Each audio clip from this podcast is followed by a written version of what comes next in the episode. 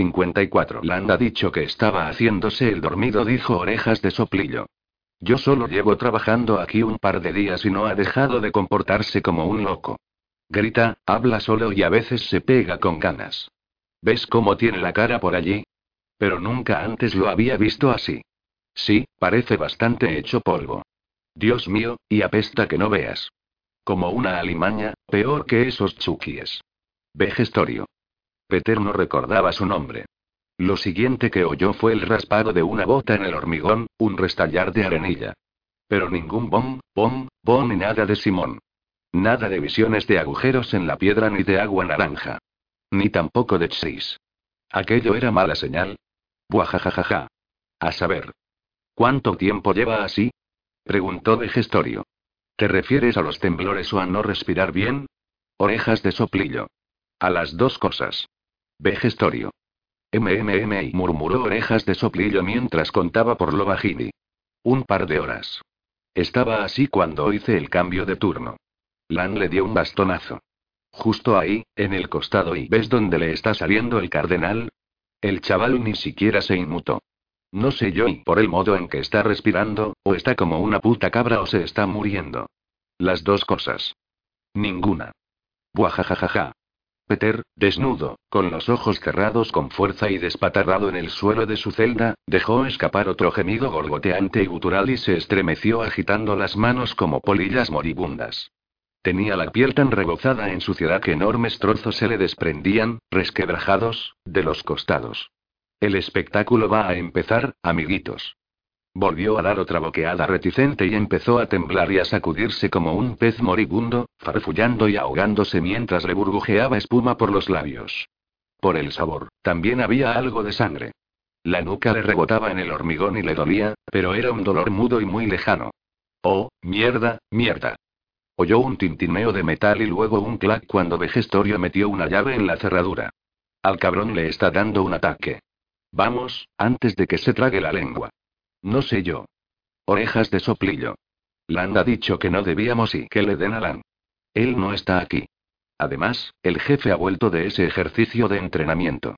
¿Quieres explicar cómo este chaval se ahogó con su propia lengua mientras nosotros nos quedábamos mirando y rascándonos las pelotas? Busca algo para metérselo entre los dientes, venga. Se oyó un chirrido estridente de bisagras metálicas y luego botas en el hormigón. Ahora tenía una mano en la frente y otra en la mandíbula. Orejas de soplillo, a su izquierda, gritaba. Vale, tengo una regla, tengo una regla. Venga, ábrele la boca, ábrele la boca. Espera, refunfuñó Vegestorio, que trataba de enganchar los dedos en las comisuras de Peter para evitar que le diera un bocado. Peter se dejó hacer y soltó la mandíbula inferior, añadiendo un uf, uf, uf agonizante de regalo. Dios santo, se está muriendo. Vegestorio tiró tanto de las mandíbulas que Peter oyó cómo le crujían los tendones. Me cago en la leche. Venga, trae eso, coño, pónselo encima de la lengua, pónselo y lo tengo. Un borde rígido de madera se deslizó por el labio inferior de Peter y luego se oyó un tic, tic, tic, tic cuando orejas de soplillo intentó encajárselo entre los dientes. Le tanteó la lengua con los dedos. La tengo canturreó. La teni. Peter cerró la boca de golpe, fuerte y rápido. Se oyó un crujido, sintió un estallido de sangre en la boca y se puso a mover las mandíbulas de un lado a otro como una sierra, cortando con los dientes piel y tendones fibrosos hasta tocar hueso. Estos chascaron mientras orejas de soplillo chillaba y le golpeaba la cara con el puño libre. Quítamelo, quítamelo, quítamelo. Peter escupió lo que antes habían sido dos dedos y se levantó del suelo. Su mano izquierda ya iba encaminada hacia la garganta del hombre y con la derecha recogía la regla del suelo. Orejas de soplillo soltó un quejido cuando Peter cogió impulso con el codo y le incrustó la regla en la boca al anciano de un empellón. Orejas de soplillo dio una tremenda sacudida. Le salió un chorro de sangre, caliente y húmeda, que bañó la cara y la mano de Peter. A través de la madera, Peter sentía la lámina más dura de hueso en la parte trasera de la garganta del hombre. Los ojos del guardia parecían a punto de salírsele de las órbitas. Sus manos volaron hasta la muñeca de Peter e intentó sacarse la regla, arañándole frenéticamente la muñeca con las uñas y con las esquirlas de hueso dentado de los dedos que le faltaban. Peter se enderezó, tumbó a orejas de soplillo boca arriba, le clavó la regla como una pica y gritó. Cómetela, cómetela, cómetela. Se oyó otro crujir de huesos, este más apagado, enmudecido por el gorgoteo de sangre. Orejas de soplillo se agitaba dando espasmos breves pero violentos, como si hubiera metido un dedo mojado en un enchufe. Las conexiones entre el cerebro y el cuerpo se cortaron de inmediato cuando la regla se incrustó entre las vértebras y seccionó la delicada médula espinal. Todo esto duró apenas cinco segundos. Sin detenerse, Peter se giró hacia Vegestorio, que había retrocedido unos pasos y ahora se encontraba contra los barrotes de hierro de la celda de Peter. Sus dedos nudosos hurgaban en busca de su pistola, pero, cuando la sombra de Peter se cernió sobre su cuerpo, el guardia gritó. NNN no no. El horror le arrebató todo el color de la cara y Peter tuvo un momento de lucidez en el que comprendió lo que debía de parecerle a aquel anciano. Desnudo, pintado de sangre, con el pelo enmarañado cual corona de medusa, tan inexorable como el destino. Era algo salido de una pesadilla o del infierno. N no M me mires con esos ojos. Gritó Vegestorio. Yo N nunca y yo nunca te he hecho daño. Es verdad, afirmó Peter. Pero tampoco me has ayudado. Dos minutos más tarde, cazaba al vuelo el ojo izquierdo de Vegestorio con la lengua y se dirigía a la puerta. Se había atado el cuchillo del guardia en el gemelo derecho, pero no había cogido nada más. Ni ropa, ni abrigo, ni botas, ni siquiera guantes. No necesitaba nada de aquello. Pero hace frío, Peter. Era la parte diminuta, pero aún cuerda de su mente. Te ganan en número. ¿No crees que te vendría bien un rifle y algo de ropa? La ropa es para vosotros. Se tragó la gelatina del ojo, jugueteó con los cristalinos entre los dientes y luego los masticó. Tenía más o menos la consistencia de un caramelo tic-tac ligeramente rancio, sin la menta. Por el color lechoso, Vegestorio iba camino de padecer unas cataratas del copón. Sintió la presión de la mirada de los cambiados, pero no volvió la vista atrás. Aunque, sí, había pensado en liberarlos volad, volad, volad. Y en aprovechar para pillar a la cate de ojitos de cordero allí mismo, en el suelo mugriento. Sin embargo, aunque se le hubieran cruzado los cables, no estaba loco. Pese a estar ahora fuerte, dudaba de que pudiera sobrevivir a una pelea con tantos cambiados. En vez de eso, ladeó la cabeza y aguzó el oído, ahora tan agudo, para ver si percibía a Lan o a otro guardia. Lo único que oyó fue el susurro del viento. El aire helado olía a cuchillas y cortaba el hedor agrio que destilaba su piel. Quiero estar limpio. Cruzó el umbral dando una carrera y hundió la cara en una almohada de nieve. El corazón le dio un respingo por la impresión, un bautismo primero de hielo y después de fuego cuando su tez se resintió. Después de pasar tanto tiempo encerrado, fue lo más maravilloso que había sentido jamás. Con la respiración entrecortada, rodó una, dos veces, y se quedó descansando boca arriba. Tenía trocitos de hielo enganchados en el pelo. Se notaba pegotitos de hielo en las pestañas. Soltó una risotada, que fue otro de aquellos gemidos susurrantes y eufóricos. La nieve lo vacunaba. Se estaba incrustando en ella, pero no tenía frío. Para él, el frío no era más que un concepto, nada más que el titilar de una estrella lejana. Estoy nuevo. Sintió que la presencia alada, que llevaba ya días creciendo, latía y aumentaba. Que su murmullo se elevaba. Sí. Se golpeó el pecho con un puño. Sí, sí. Estaba como su madre lo trajo al mundo y tal vez le faltara un tornillo, pero era su momento, suyo. Nadie ha visto nunca nada como yo. Soy un puto guerrero, soy... Un golpetazo muy lejano, muy apagado. Y otro. Sintió un hormigueo en los oídos mientras su cerebro lo traducía. Botas, en la nieve, y vienen hacia aquí. Lan. O fin. Cualquiera de los dos le servía. Se levantó y se precipitó por el camino arbolado hacia una curva donde, si mal no recordaba, las cicutas eran espesas. El escondite perfecto, porque a nadie se le ocurriría mirar hacia arriba. Sus pies aplastaban la nieve con un paz, paz, paz, paz sordo. Debía de tener las plantas de los pies desgarradas, cortadas por el hielo, pero no sentía el más mínimo dolor, y los dedos del frío no amasaban su piel. El viento tiraba de su pelo rubio. El corazón relatía, fuerte y estable, espoleado por la euforía desenfrenada de la cosa alada y la libertad. Delante, las cicutas se arracimaban lejos de la oscuridad. Entonces divisó un pino nudoso y rojo a la derecha.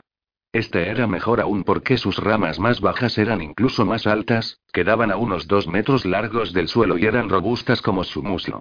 Se inclinó hacia atrás, clavó los dedos de los pies en la nieve para coger impulso y echó a correr. Ni siquiera se le pasó por la mente que podía resbalarse. De niño, había escalado más alto, se había arriesgado más. Le asaltó el pensamiento de que, en realidad, ya no era un peso pluma que trepaba a su casa del árbol para leer, soñar o fumarse su primer pitillo. De que corría un auténtico peligro y de que de dónde iba a sacar la fuerza, la resistencia. Pero entonces dejó de pensar y saltó.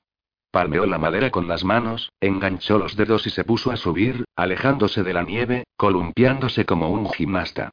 Levantó una pierna, rodeó una rama y se sentó, colocó un pie debajo, luego el otro y se incorporó. A su derecha, otra rama sobresalía en un ángulo de 30 grados, perfecta para montarse a horcajadas. El camino quedaba justo entre la V que formaban sus piernas. Se palpó el pelo, rubio y largo, y encontró un trozo de hueso fino. El hueso, que se había escondido previamente entre las nalgas, había salido de aquel pie izquierdo. Durante la semana anterior, se había entretenido en dejarlo como una aguja. Perfecto para saltarle un ojo a alguien o clavarlo en una garganta. Por supuesto, si todo lo demás fallaba, contaba con el cuchillo. Sus manos. Sus dientes. Aunque él lo que quería de verdad era probar el hueso. Los oídos le hormigueaban con el sonido de la respiración de un hombre, con el crujir de la nieve. Espera, espera y. En el pozo de su mente, la cosa alada también esperaba tensa, sin aliento. Y entonces apareció Lan, que pasó justo por debajo. Un anciano encorvado vestido de verde militar. Ahora. Peter se dejó caer. Hubo un milisegundo de caída libre en que sus oídos oyeron las ráfagas de aire al pasar. En el último instante, Lan debió de sentir algo, porque Peter vio que un óvalo sorprendido y plateado se alzaba y luego los agujeros negros de los ojos de Lan. Ojos, ojos en la oscuridad, ojos en la piedra. Los pies de Peter aterrizaron en la frente de Lan. Aquel impacto le sacudió los talones y le hizo temblar las espinillas. La boca de Lan emitió un desgarrador. Peter cayó en la nieve, rodó, apoyó los pies y se cernió sobre Lan, que seguía boca arriba, atragantándose y ahogándose con su propia sangre. Lan lo vio venir e intentó levantar las manos, pero Peter las apartó de un golpe y cayó en su pecho. Como el anciano empezó a retorcerse, Peter le dio una impresionante bofetada.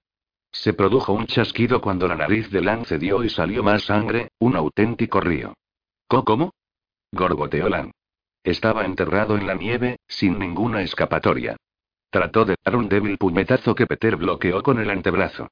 ¿Cómo has salido? ¿Importa? Peter plantó las rodillas en los hombros del hombre y presionó hasta que Lan se quejó. Entonces se colocó la aguja de hueso entre el dedo corazón y el anular de la mano derecha, puso la izquierda sobre su garganta y apretó. No como para rompérsela, pero suficiente para que la cara de Lan se oscureciera. Peter sostuvo el pincho de hueso tembloroso justo encima del ojo izquierdo de Lan, tan cerca que este bizqueó. Eres un traidor y voy a matarte. Pero primero voy a dejarte ciego. Vas a oír un pequeño pop. Peter lo miró maliciosamente, sacó la lengua y se la pasó por el labio inferior para limpiarse la sangre de Lan. Luego me lo comeré. Te arrancaré la lengua para que no puedas gritar. Te voy a descuartizar trocito a trocito. Peter. Ahora, la voz de Lan era nasal, sofocada, y la palabra que le salió fue pide. Respiraba deprisa, su pecho subía y bajaba entre los muslos de Peter. No fui y no fui solo yo. Weyer también. Fui a. La voz de Lan se ahogaba conforme él apretaba. No me importa. Enseñando los dientes, Peter aplastó las caderas corcoveantes de Lan. La cara del anciano pasó de rojo remolacha a púrpura y su lengua azulada sobresalió entre una espuma rosa. Lo único que quiero es que mueras, Lan. Que mueras y que sepas que fui yo, que fui yo, que fui. Peter sintió el golpe y registró el impacto como el porrazo de un cuerpo sólido que lo apartó de Lan tirándolo hacia la izquierda. Cayó en la nieve con una carambola, apoyando todo el peso en la mano izquierda. Una punzada de dolor le llegó hasta el codo. Se le torció la muñeca y dio volteretas y vueltas con la cara medio enterrada en la nieve. Luego escupió y rodó, plenamente consciente de que había perdido la aguja de hueso. Sigo teniendo el cuchillo. Se enderezó, plantó los pies y se quedó acuclillado, en tensión, listo para saltar y, sintiendo cómo el corazón le latía con furia. Un cambiado al que Peter no había visto desde hacía más de dos semanas se limitaba a esperarlo cuadrado en su postura de lucha. Llevaba un mono de camuflaje blanco. Su collar de control de piel era un corte negro que le atravesaba la garganta y tenía algo raro en los ojos. Al principio, Peter pensó que lo habían dejado ciego, que se los habían sacado y le habían dejado solo las cuencas de color escarlata, pero luego se dio cuenta de que el blanco de los ojos de la Bey era de un rojo sangre oscuro y profundo. Orejas de soplillo. ¿Qué les pasa en los ojos? No. La palabra salió burbujeando de los labios de Peter en forma de grudido. No, es mío. La y Peter saltó y, en ese mismo instante, Davey hizo lo propio, coordinándose con él en un escalofriante y silencioso baile de dos perfectamente sincronizado. Chocaron en el aire y cayeron en la nieve convertidos en una maraña rodante. Peter agarró de un puñado el mono de camuflaje del chico mientras las manos de este resbalaban por su piel. Plantó ambos pies en el pecho del chico y lo levantó dándole una voltereta. Peter se revolvió para salir de la nieve profunda y quedó sobre el costado izquierdo justo a tiempo para ver que Davey se hacía un ovillo, caía, rodaba y fijaba los pies en el suelo con la agilidad de un acróbata. En una milésima de segundo, el chico emprendía la carga. Peter se giró y se puso a cuatro patas, pero no con la suficiente rapidez para impedir que Davey se le echara encima. Un segundo después, su hombro derecho estallaba de dolor. ¡Ah! Aquello era una tortura. Peter se encabritó y se sacudió, dando vueltas y más vueltas enloquecidas. Davey, que estaba aferrado a él como un lobo a su presa, reajustó sus mandíbulas y clavó aún más los dientes en el músculo. Peter sintió que le bajaba un reguero de sangre por la espalda. Estiró la mano hacia atrás y buscó a zarpazos la cara del chico. Luego pensó. Yo peso más, se impulsó hacia atrás y se dejó caer en la nieve. Sintió que el bocado del chico se aflojaba, que aquel rechinar exasperante de dientes y mandíbulas cesaba de golpe. Bramando de dolor y rabia, Peter dio una patada, se giró, cogió un mechón de pelo de la Bey, preparó la otra mano para asestar un puñetazo y una explosión de calor le bombardeó en la cabeza, un trueno inmenso que fue como una mullida onda de napalm. Peter gimió de agonía cuando otra onda sísmica le sacudió. Se derrumbó mientras seguía gritando. El dolor era líquido y absorbente. Por encima del clamor, distinguió una voz que conocía demasiado bien. Está bien, muchacho. Vamos a calmarnos un poco. Tan pronto como el dolor lo recorrió, se evaporó, como si alguien hubiera apagado un interruptor oculto. Peter, que se retorcía en la nieve, echó un vistazo hacia donde estaba Finn, enorme y compacto, como un monolito uniformado tan negro como el ala de un cuervo. Un machete paran largo y curvo pendía de una funda en su cadera izquierda. En la derecha descansaba su coat con culata de nácar. Lo flanqueaban dos cambiadas, vestidas también de camuflaje blanco, y sus ojos eran como los de la Bey. Charcos de un rojo sangre. Tranquilo, muchacho, dijo Finn. No, no. Peter rodó y se puso a cuatro patas, como un animal rabioso.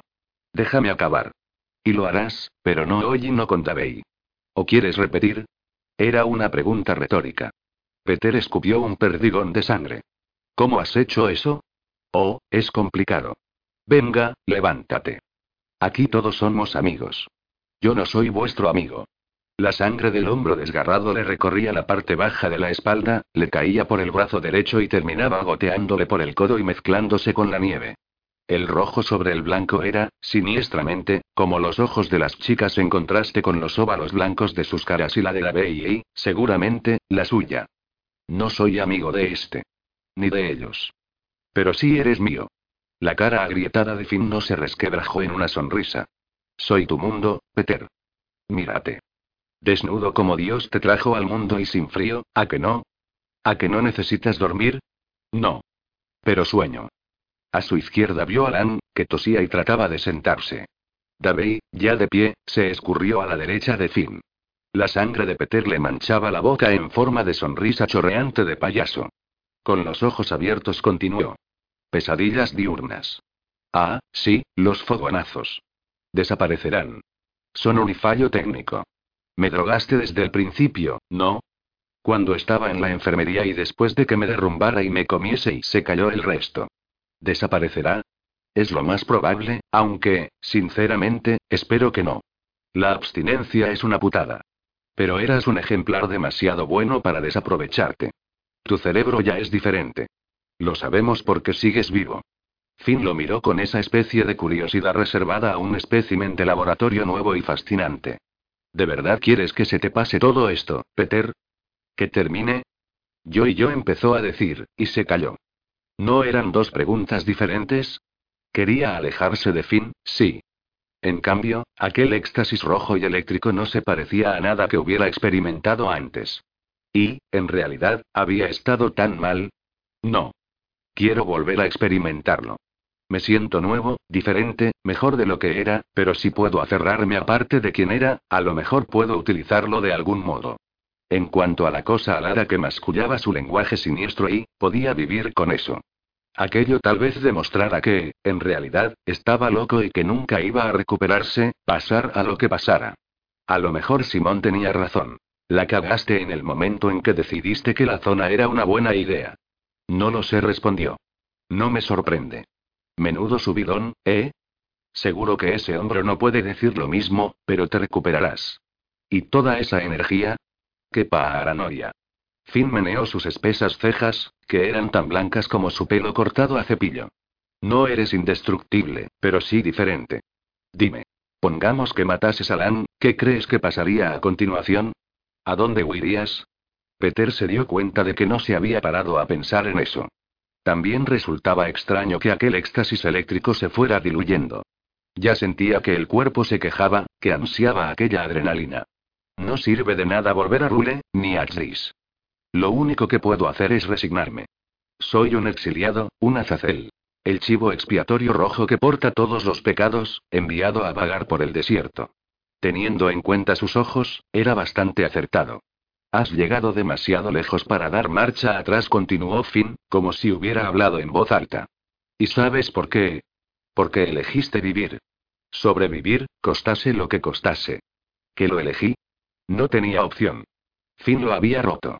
Me drogaste, me encerraste en una jaula, me hiciste luchar, me privaste de agua y de comida y la lengua se le trababa. Elegiste luchar, comer. Tú mismo te desmoronaste, Peter, por los compromisos que estás deseando asumir y las normas que estás deseando romper para seguir vivo. ¿Y no lo ves? Eres el cambiado. No. Debía de haber un modo de salir de aquello. ¿Qué es lo que quieres? Si yo era un experimento, si ellos son y señaló con la cabeza a los espantos de ojos rojos. ¿Ahora qué? Depende. ¿Qué te gustaría? Venganza. Porque, ¿qué demonios? Ya estaba todo perdido. Quiero lo que me corresponde. Señaló Alan con un dedo goteante. Tú me tienes a mí, pero yo lo quiero a él. Ni en sueños. Lan carraspeó y escupió un gargajo gelatinoso. ¿Y si hacemos un trato? Le propuso Finn. Yo te doy algo y tú me das otra cosa a cambio. ¿Qué? Sorprendido, Lan alzó la mirada con unos ojos como platos sobre una pechera carmesí. Jefe. ¿Un trato? Peter soltó una risotada estridente que pareció un graznido. ¿Qué me queda que pudiera tener o dar? Unas cuantas cosas le respondió Finn. Supongo que depende de las ganas que detengas a Lan. ¿Qué? Lan retrocedió un paso buscando su pistola. Ese no era el trato. Bueno. Los ojos negros de Finn volaron hasta Davey. Los tratos están para romperlos. No lo creo, empezó a decir Lam, mientras Davey se ponía rígido como un perro que detectase un olor nuevo. En un abrir y cerrar de ojos, las dos chicas se giraron hacia Lan en una espeluznante y silenciosa sincronía. ¿Cómo estás haciendo eso? Le preguntó Peter bruscamente y justo cuando se dio cuenta de algo más. En el momento en que los cambiados reaccionaron ante Finn, aquella adrenalina roja y eléctrica también le atravesó el cerebro aleteando, pero ahora era mucho más apagada, solo un hormigueo. Su mente seguía estando clara. Es como si solo estuviera captando el sobrante. Oh, ensayo y error. La boca de Finn se estrechó en una sonrisa cadavérica. Llevo en esto un tiempo, décadas, desde mucho antes de que el mundo me hiciera el inmenso favor de regalarnos a los Chukies. Como liberadas súbitamente de lo que fuera que las retenía, las chicas atacaron. Fueron tan rápidas que a Lan no le dio tiempo de sacar la pistola. La primera le propinó tal cabezazo que lo tiró en la nieve y la otra le acercó el cuchillo a la garganta. ¿Cómo lo hace? Peter observó cómo una le confiscaba la pistola al anciano. ¿Es y telepatía? No del todo respondió Finn. Al menos, no del modo en que los libros y las películas te lo han hecho creer. JJ jefe. Rebuznó Lan con los ojos redondos como lunas mientras estiraba el cuello ante el cuchillo de la chica. He sido leal. Teníamos un acuerdo. Yo y Finn levantó un dedo cuando el walkie-talkie, siempre enganchado a su cadera, crepitó. Dame un segundo, ¿vale, Lan? Estoy un pelín ocupado. Pero, jefe. SHHH. Finn lo hizo callar como si reprendiera a un niño de dos años. No, Honey, nada de caramelos antes de la cena. No me toques las narices, Lan. Se trataba del código Morse con algo más que Peter no entendía. Captó una T y una W, puede que una R. Vio que Finn respondía. Break break. ¿Por dónde íbamos? Ah, sí, por la telepatía. Bueno, no es nada sobrenatural, muchacho. Tú mismo tienes esa habilidad. Todos la tenemos. Piensa en experiencias eufóricas, en cómo la gente habla en otros idiomas o implora para permitir que Jesucristo fin lo cantó como un predicador de carpa entre en sus corazones. A la gente le encanta ese sentimiento expansivo de algo más grande que yo. Es la razón por la que lleva siglos mezclando pociones y utilizando psicodélicos, desde que Ox se preguntó por las estrellas. Mis favoritos son los hallados en los escritos de los hindúes. Los Vedas consagrados a las decocciones y a los elixires alucinógenos derivados de una especie de hongo muy especial y particular que no solo permitía la comunicación con lo divino, sino que confería la inmortalidad y devolvía la vida a los muertos. Pero, si lees cualquier texto religioso, encontrarás que todos los grandes Shiva, Vishnu, Moisés, Ezequiel, Jesús se colocan, tienen visiones, vuelven del inframundo o del mundo de los muertos y todos oyen esa vocecilla sosegada. Shris. Peter recordó que su amigo había aparecido de repente y con aquella voz clara y calmada. ¿Qué fue lo que oí? ¿A quién? Una nueva idea horrible. Dios, ¿y si era fin? Pero oír bueno y, eso no es comunicación. Ah, muchacho, pero es un comienzo. Finn se dio unos golpeenos en la sien con un dedo. Todo esto sugiere múltiples modalidades mediante las que el cerebro puede recablearse para recibir y enviar órdenes. Sabemos que no solo el cerebro está diseñado para buscar lo místico, sino que nosotros podemos recrear la experiencia. Si estimulas ese lóbulo temporal con un electrodo en el sitio adecuado, si lo provocas lo justo, también podrás tener una experiencia extrasensorial. El potencial está ahí, pero no lo hemos explotado y hemos usado el lenguaje en su lugar.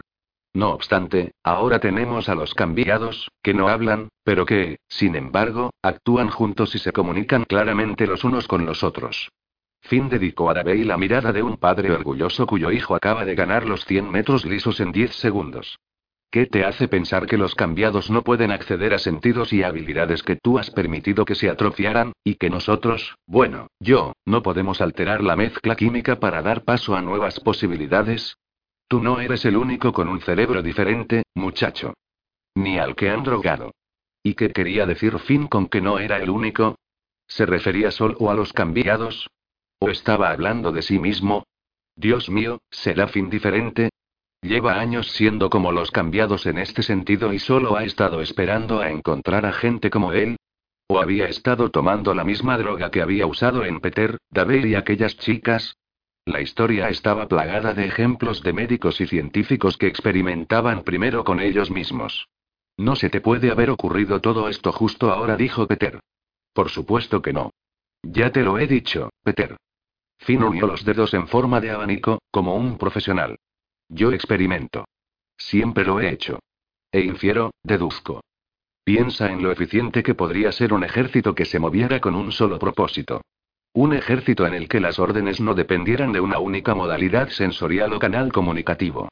Los milagros no existen, muchacho. Son solo cosas que no podemos explicar y habilidades que no sabemos cómo explotar, interruptores que no podemos accionar y hasta que podemos y lo hacemos. La idea, la imagen de Finn reuniendo un ejército de cambiados le heló la sangre. Y ha dicho décadas. Finn estuvo en Vietnam. Tal vez experimentara ya entonces, como hacían los militares con el LSD, el gasarín y otras drogas. De modo que, si Finn llevaba todo ese tiempo con aquello, podía tener éxito. Los cambiados habían sido su feliz accidente, un golpe de buena suerte y serendipia. Un momento eureka. Yo debo de ser igual. No morí ni cambié, y debería haberlo hecho. Todos los salvados Chris, Alex, Sarah, Greg y yo somos especímenes. ¿Qué es lo que quieres? Al final cayó en la cuenta de que estaba completamente desnudo, en la nieve, charlando con un lunático. El dolor del hombro se había quedado en un resquemor y el de cabeza había pasado a la historia. Se abrazó a la altura del pecho, más por costumbre que porque tuviese frío. ¿Podía uno fingir que volvía a ser humano? Me lo has quitado todo. Ni siquiera me has permitido morir. Eso no es verdad. Tú eres el que no te has permitido morir. Oh, espera. Finn se dio una bofetada de coña al estilo Homer Simpson. Oh. ¿Te refieres a no dejar que te ahorcaras? No estabas en tus cabales, pero, si realmente estás emperrado en terminar el trabajo, ahí tienes un cuchillo. Adelante, rebánate la garganta. Apuñálate el corazón. Sácate los ojos si quieres. Opciones que no eran opciones. Finn era brillante en eso. ¿Qué es lo que quieres? repitió. Y Finn se lo dijo. Lo que le más molestaba era que solo podía reunir una pequeña muestra de ira. Con todo, mientras escuchaba, halló la respuesta a una pregunta muy importante. Finn tiene que preguntar. No puede leerme la mente, solo influir en ella. Peter recordó la explosión en su cabeza y el éxtasis de la fiebre roja. Puede dar dolor y placer. Lo cual era mucho menos de lo que conseguía con Davey y con los demás cambiados. ¿Y qué significaba aquello? No dijo cuando Finn hubo terminado. Entonces, garantizas el exterminio, concluyó Finn. Sabes que vuelven a lo que les resulta familiar y el tiempo sigue pasando, muchacho. Quedan menos de dos meses, ¿verdad? ¿Cómo sabe eso? Si Finn no podía leerle la mente, entonces el anciano había oído rumores o tal vez tenía espías en Rule. En vez de contestar a la pregunta, Peter formuló otra a su vez. ¿Por qué iba a acceder? Porque es cuestión de causar el menor mal. Es una escapatoria. ¿Escapatoria? Ahora sí que rió. ¿Cómo? ¿Necesitas que te lo deletree? Eres universitario, muchacho. De la Michigan Tech, ¿no? Oh, pero no te graduaste, es verdad. Te faltó un semestre, si mal no recuerdo, por culpa de aquel pequeño fin jugueteo con los dedos accidente. Pero estudiaste este fenómeno, hiciste trabajo de campo con los lobos de Isle Royale, ¿verdad? Sí. Dios, Finn lo sabía todo sobre él. Rescate genético de especies en cautividad. Entonces, piensa en lo que te ofrezco, Peter. Protección, diversidad suficiente para mantener a la población con vida, comida. Le hizo el favor de no sonreír. Ten en cuenta que te estoy proporcionando un rescate genético. Pero no estás utilizando a todos los cambiados como estás haciendo con Dave y esas chicas.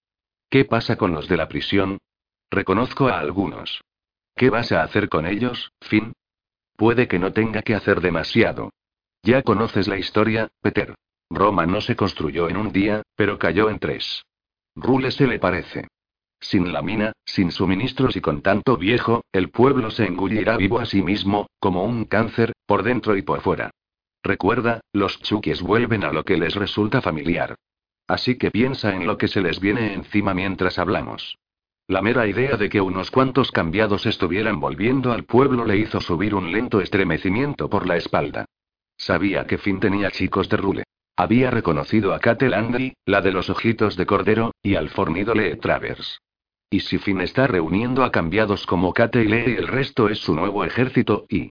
Sería como si el último emperador de Roma viera cómo los visigodos entraban en estampida por la puerta salaria y atacaban las siete colinas. Le doy y Finn giró la muñeca para comprobar un reloj imaginario, o, uno o dos días más. O tal vez los hijos pródigos hayan vuelto ya, Peter. ¿Qué crees tú que pasará? Estuvo a punto de decir que el consejo no caería, que Chris averiguaría un modo de evitarlo. Pero Chris se me apareció. Olvida la droga. Algo le ha pasado y enrule. Lo sé. Finn está demasiado seguro. El dolor, la idea de que Chris estuviera realmente muerto, era un puñal clavado en el corazón. Con todo, lo agarró y se lo clavó más profundo, pues lo necesitaba, anhelaba aquel dolor.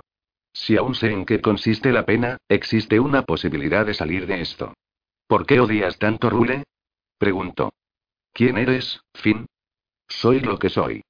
El hombre extendió las manos. Y mío es el camino, muchacho. No, pero tú eres el único camino que queda. Cerró los ojos no tanto para no verlo como por la repentina marea helada en que se convirtió su sangre. En su cerebro percibía las garras de la cosa alada engancharse con un poco más de firmeza. Casi deseó volver a oír las campanas. O a Simón. Entonces solo estaría loco y tendría una excusa. De acuerdo. Abrió los ojos. Pero quiero estar ahí. Necesito tu palabra. Palabra de scout. Ahora, ¿qué dices si te metemos dentro antes de que pierdas un pie? Finn le guiñó un ojo. ¿O algo más vital que un machote joven y sano como tú sentiría mucho perder? Oh, pero espera. Finn se dio otra palmadita de coña. Nos habíamos olvidado de Lan. ¿Todavía lo quieres? Sí. Peter sintió que la cosa alada se removía. ¿Sabes lo de que la venganza se sirve fría, no? No. Lan echó mano de Finn como un bebé berreante. Jefe, no, soy uno de los tuyos. Hay muchos más viejos chochos de donde tú vienes. Se oyó como el acero afilado rozó el cuero cuando Finn desenvainó su paran. ¿Quién tiene hambre? Cuarta parte. Pruebas de fuego y hielo. 55. ¿Crees que puedes dejarme? La voz de su padre salió bramando de la cocina y subió las escaleras como proyectada por un megáfono. Se oyó un fuerte pan metálico en la malera, un ruido de platos rotos y el grito amortiguado de Deidre, la novia de su padre por aquel entonces. ¿Crees que no tengo ojos? Tronó a continuación. No estoy oyendo esto. Temblando bajo la oscura cúpula de su manta, Shris apretó los ojos con fuerza y se tapó los oídos. Es solo una pesadilla. Pero entonces, sin saber cómo, se vio hecho un ovillo en las escaleras. Su padre se acercaba por el piso de abajo. Tenía la cara y la camiseta de tirantes salpicadas de sangre y el martillo presentaba coágulos de sangre viscosa, restos de cerebro y mechones de pelo rubio. NN no. Balbuceó de y salvo que ahora no se trataba de Leidre, sino de Lena, cuya cara era un auténtico horror, pulposo y de La mitad izquierda estaba destrozada y un brillante pegote rosa de cerebro le caía por el cuello. Oh, por favor. Lena alzó las manos, pero no hacia el padre de Chris. Sino hacia él. Porque, ahora, Chris no tenía ocho años. Ni estaba en la cama ni acurrucado en una escalera abrazándose las rodillas y deseando estar en otro sitio. Ahora estaba en mitad de un remolino de viento gélido y nieve aguijoneante y era él quien blandía el martillo. Lo levantaba, tanteaba su peso y veía el mango con la sangre de Lena. Le chorreaba por la cara, le bañaba el cuello. Lamió el cobre mojado y caliente de sus labios y pensó que era lo más sabroso que había probado nunca. Quería más. Ve por favor, Shris dijo Lena. Ayúdame. No puedo ayudarte. Su voz sonaba más adulta y más dura, y le gustaba. Nadie puede. Pero y los ojos de Lena lloraban sangre en lugar de lágrimas. N no quiero morir. Deberías haberlo pensado mejor antes de cambiar. Alguien tiene que morir. Sí, alguien debe morir. Era otra voz, la de una persona a la que Chris conocía muy bien. Jess apareció de repente, con su pelo plateado convertido por el viento en la melena rizada de una gorgona y la nieve girando en torno a su cuerpo como una larguísima bata blanca. Alguien lo hará. Pero no yo profirió Lena. ¿Por qué tengo que ser y? Tú ya no tienes nada que hacer, hija. La voz de Jess era el mismísimo viento. Pero tú sí, Chris. Márchate de aquí. Aquí nunca ganarás esta batalla. No perteneces al mundo de los muertos. ¿Qué tontería es esa? exclamó su padre, sonriendo ahora a otro cuerpo que saltaba y se retorcía en un enorme charco de sangre humeante. Chris lo miró y descubrió que se trataba de Peter, tumbado de espaldas con la cabeza aplastada como una calabaza de Halloween a la que hubieran atropellado. Estás hablando de mi hijo. Le gritó a Jess. Y me pertenece. Lleva mi sangre. Hay un tiempo para cada cosa, Chris, para matar y para curar. Los ojos de Jess eran dos negros espejos en los que se veía por duplicado. Sris a la derecha y Sris a la izquierda, como los ángeles gemelos de su naturaleza, su padre y Jes, solo que no sabía cuál de ellos era el bueno. Tal vez ninguno lo fuera por completo. Deja esa cosa con la cara de tu padre, le pidió. Regresa. Todavía no ha llegado tu hora. Y una mierda que no respondió, y al instante empezó a blandir el martillo. Los dos Chris lo hacían, surcando el aire, pero, cuando ambos impactaron entre sí, confluyeron en un solo Chris, en un solo martillo, en un único deseo. Se produjo un sordo choque y un sonido de rotura cuando la cabellera de Lena se desgarró. El martillo vibró en su mano y el metal hizo un cráter en el hueso antes de pasar al cerebro. Lena se desplomó. Cuando retiró el martillo, levantó la vista y comprobó que Jess había desaparecido. Ese es mi chico. Su padre se limpió un pedacito de sesos de la mejilla y se llevó los dedos a la boca. MMM. Entonces la escena dio una rápida sacudida, como si alguien le hubiera puesto una mano en la espalda y lo hubiera empujado con ímpetu, catapultándolo de aquel horror a un sitio completamente distinto. A aún le dio tiempo a pensar. Una pesadilla, es una pesadilla, no es real, no y... Su pecho estalló en una oleada de pura agonía. Una descarga eléctrica le recorrió el cuerpo y todas sus conexiones parecieron activarse. Detectó que el aire era cálido dentro, en alguna parte, no en la nieve y se percató de un chapoteo y borboteo de agua, del chirrido de un muelle, del frufru de una tela. El tic tic tic tic tic tic insectil de un reloj. Cama, dormitorio, ¿dónde? Estaba tumbado boca arriba, temblando, con los nervios de punta. Sentía una extraña presión en el pecho mano, un hombre y el tacto de un pulgar acariciándole la frente, recorriéndola en vertical y horizontal, garabateando algún símbolo como un bolígrafo sobre una hoja en blanco. Lo que siguió fue un torbellino de sonidos, susurros y murmullos guturales pertenecientes a una oscura lengua, como árboles atestados de cuervos murmurando en lenguas desconocidas. Durch das Blut und das Wasser ¿Dónde estaba? Recordaba el frío y la nieve, la trampa atravesando los árboles Lena, corre, corre. Y una ponzoña extendiéndose por su cuerpo, cubriendo su mente. Agua. Algo en el agua y de nuevo aquel chapoteo, muy cerca, y algo húmedo arrastrándose sobre su pecho. Experimentó una enorme punzada de pánico. Dios, no, veneno, matándome, no, no. No. Se oyó a sí mismo jadear y soltar un grito entrecortado. No. Sus ojos se abrieron en el preciso instante en que las manos que tenía a su lado saltaban como pájaros asustados. Alguien gritó al verlo erguirse y volver a la vida en aquella habitación llena de sombras y escasa luz. Chris continuó gritando. No. No me toques, no me toques, aléjate de ahí. Christopher. La cara de un viejo emergió de la oscuridad. Christopher, para. Todo así. Salir, tengo que salir de aquí. La reacción de Chris fue instintiva y de puro pánico. Se puso a repartir golpes a diestro y siniestro y notó que su mano izquierda se enganchaba en una tela. Se oyó un chillido de sorpresa y entonces Chris atrajo al viejo hacia sí de un tirón, le pasó el brazo por el cuello y se fijó en un destello metálico en su cadera izquierda. Alargó la mano de súbito y, en un instante, la pistola estaba en su puño. Hincó la boca del arma en la sien del anciano. Aléjate de mí. Aléjate de mí. Aléjate. No, Chris, no, no. Un coro de voces. Niños y niñas. El chirrido del metal contra el cuero, el sonido de revólveres desenfundándose, el inconfundible clac del cerrojo de un rifle. Las voces seguían parloteando, solapándose. Todo el mundo hablaba al unísono. Chris, no. Chris, está bien. Estás a salvo, Chris, estás a salvo. Un chico bramó más alto que el resto desde detrás de su rifle. Baja la pistola, baja la pistola. Suéltala, suéltala. No, Hayden. Era el anciano, con voz sorprendentemente fuerte. Todo el mundo quieto. Dejadle un momento para ahí. Lo tengo. Cantó Hayden. Lo tengo a tiro. Hayden, no. La voz de aquella chica le resultaba familiar y entonces cayó en la cuenta. Ana. Chris. Lo llamó Ana. Por favor, baja la pistola. Atrás todo el mundo. Gritó Chris, pero las palabras salieron a duras penas.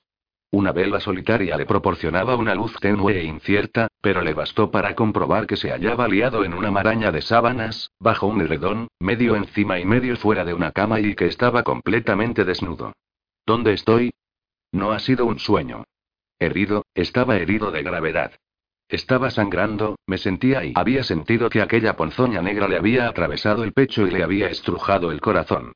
Me sentí morir, estaba muriéndome, estaba y no, no podía pensar en eso.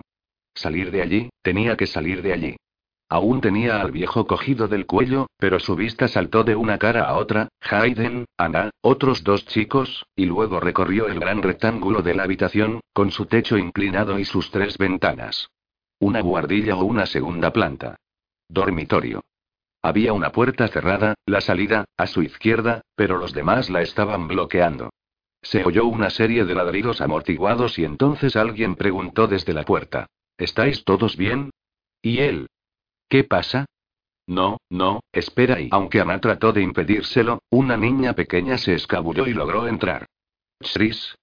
La cara de la niña estaba contraída por la ansiedad. Tenía los ojos azules abiertos como platos y Chris cayó en la cuenta del aspecto que debía de ofrecer allí desnudo, enloquecido, con una pistola en una mano y a punto de ahogar a un anciano con la otra. Junto a la cría había un perro, más pequeño que un pastor alemán y con pintas negras, que lo miraba a través de una máscara azabache. Chris, todo va bien, dijo. ¿Te acuerdas de mí? Ese sí. Chris tragó saliva para reprimir un repentino ataque de vértigo. No, no puedo desmayarme otra vez. Luchó por aclarar su mente. Eres y eres Ellie. Exacto, y esta es Mina, mi perra. El alivio inundó el rostro de la niña. Te hicimos entrar en calor, ¿recuerdas? Te rescatamos. Ahora estás a salvo. ¿A salvo? Oyó el azote del miedo en su voz. Su brazo se tensó en torno al cuello del hombre. No estoy a salvo. Dejadme en paz. Todos. Alejaos de mí. Christopher. El anciano no se resistía, sino que le acariciaba el brazo con el que pretendía ahogarlo como si se tratara de un animal asustado. Christopher, sé que esto es difícil de entender. Estás asustado. Baja la pistola antes de que le hagas daño a alguien.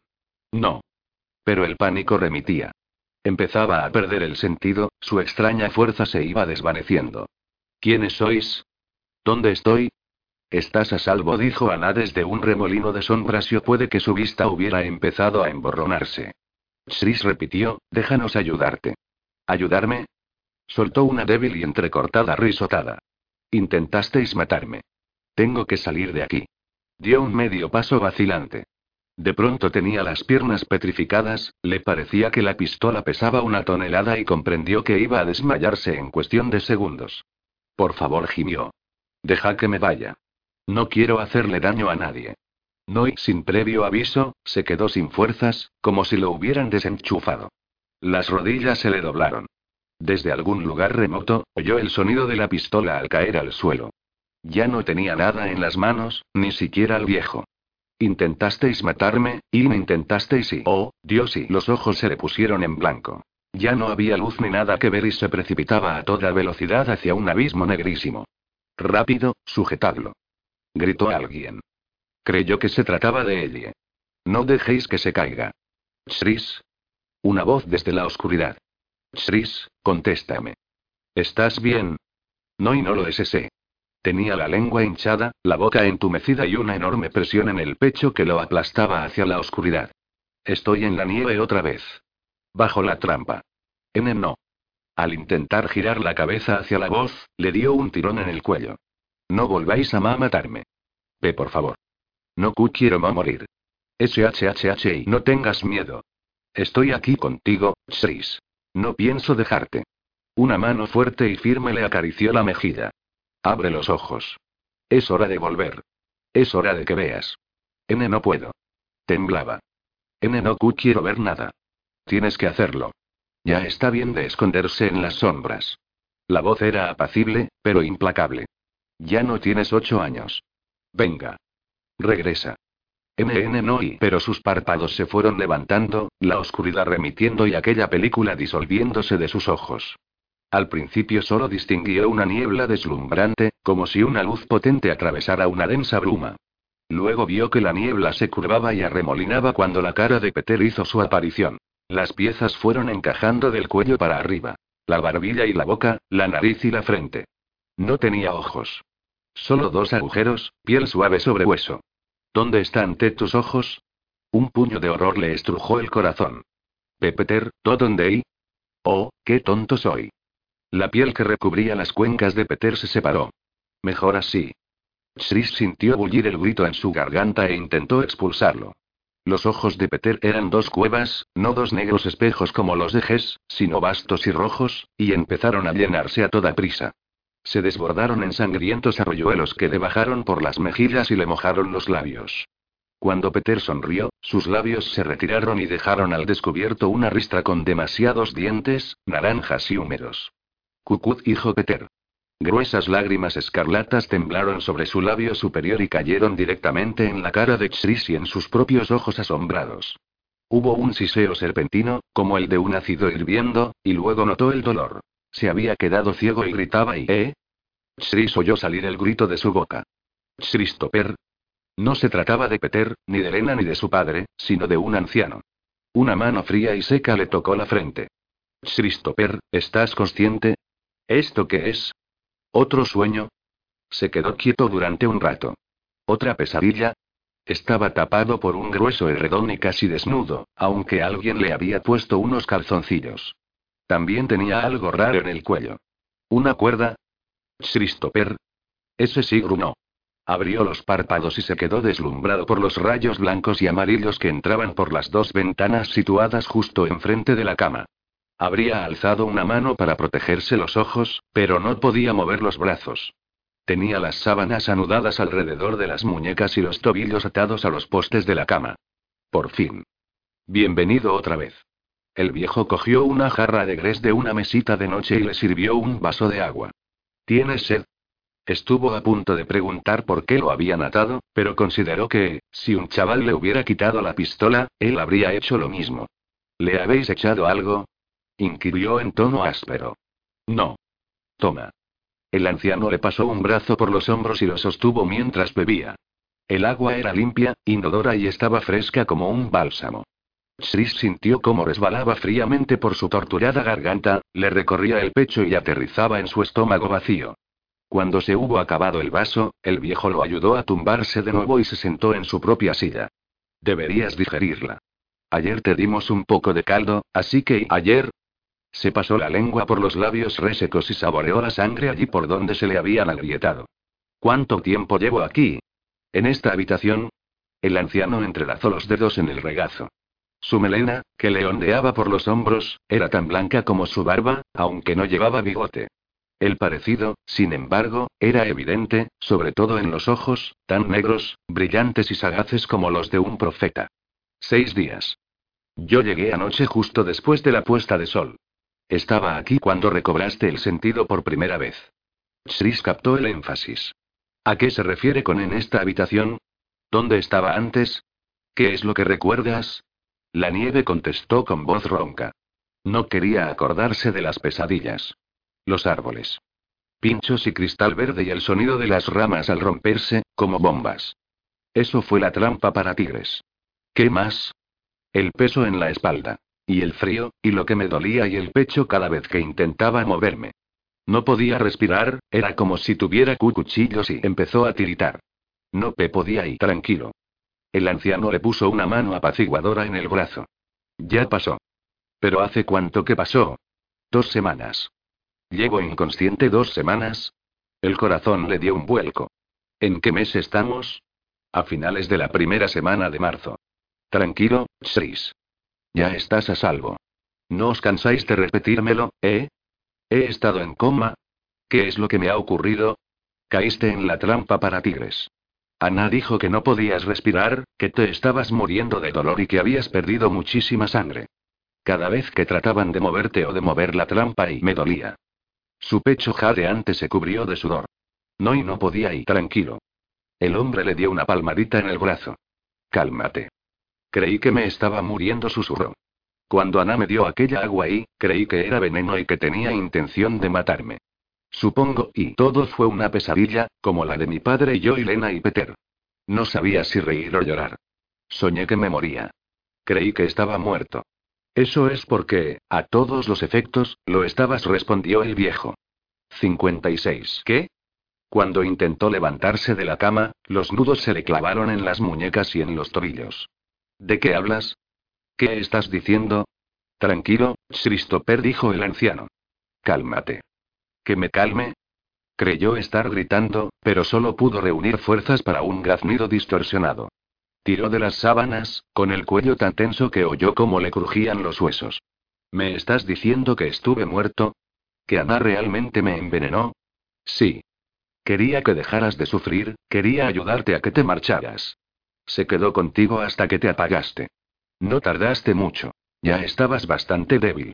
Si ella no te hubiera encontrado cuando lo hizo y no hubiera enviado a él a buscar ayuda, habrías estado más que muerto mucho antes de que Ana y Hayden llegaran a ti. Ella y su perra me, me mantuvieron con vida. Ella sí. De repente, la garganta se le obstruyó al dejarse caer en la cama. Me dieron calor. Los ojos le ardían y, al cerrarlos, sintió que una lágrima le caía por las sienes. ¿Por qué estoy llorando? Avergonzado, apartó la cara. Sí, nuestra pequeña pescadora es una chica de recursos, apuntó el anciano, y entonces Chris sintió que la débil presión de un pulgar le limpiaba las lágrimas. Emocionarse después de una conmoción no es señal de debilidad. Definitivamente, eres un muchacho muy fuerte, Christopher. Pero ¿cómo puedo seguir vivo? Susurró Chris. Abrió los ojos. Ha dicho que estaba muerto. Yo me sentí morir. Sé lo que he dicho. Te dieron un veneno que debería haberte matado, pero no lo hizo. Deberías estar muerto, pero no lo estás.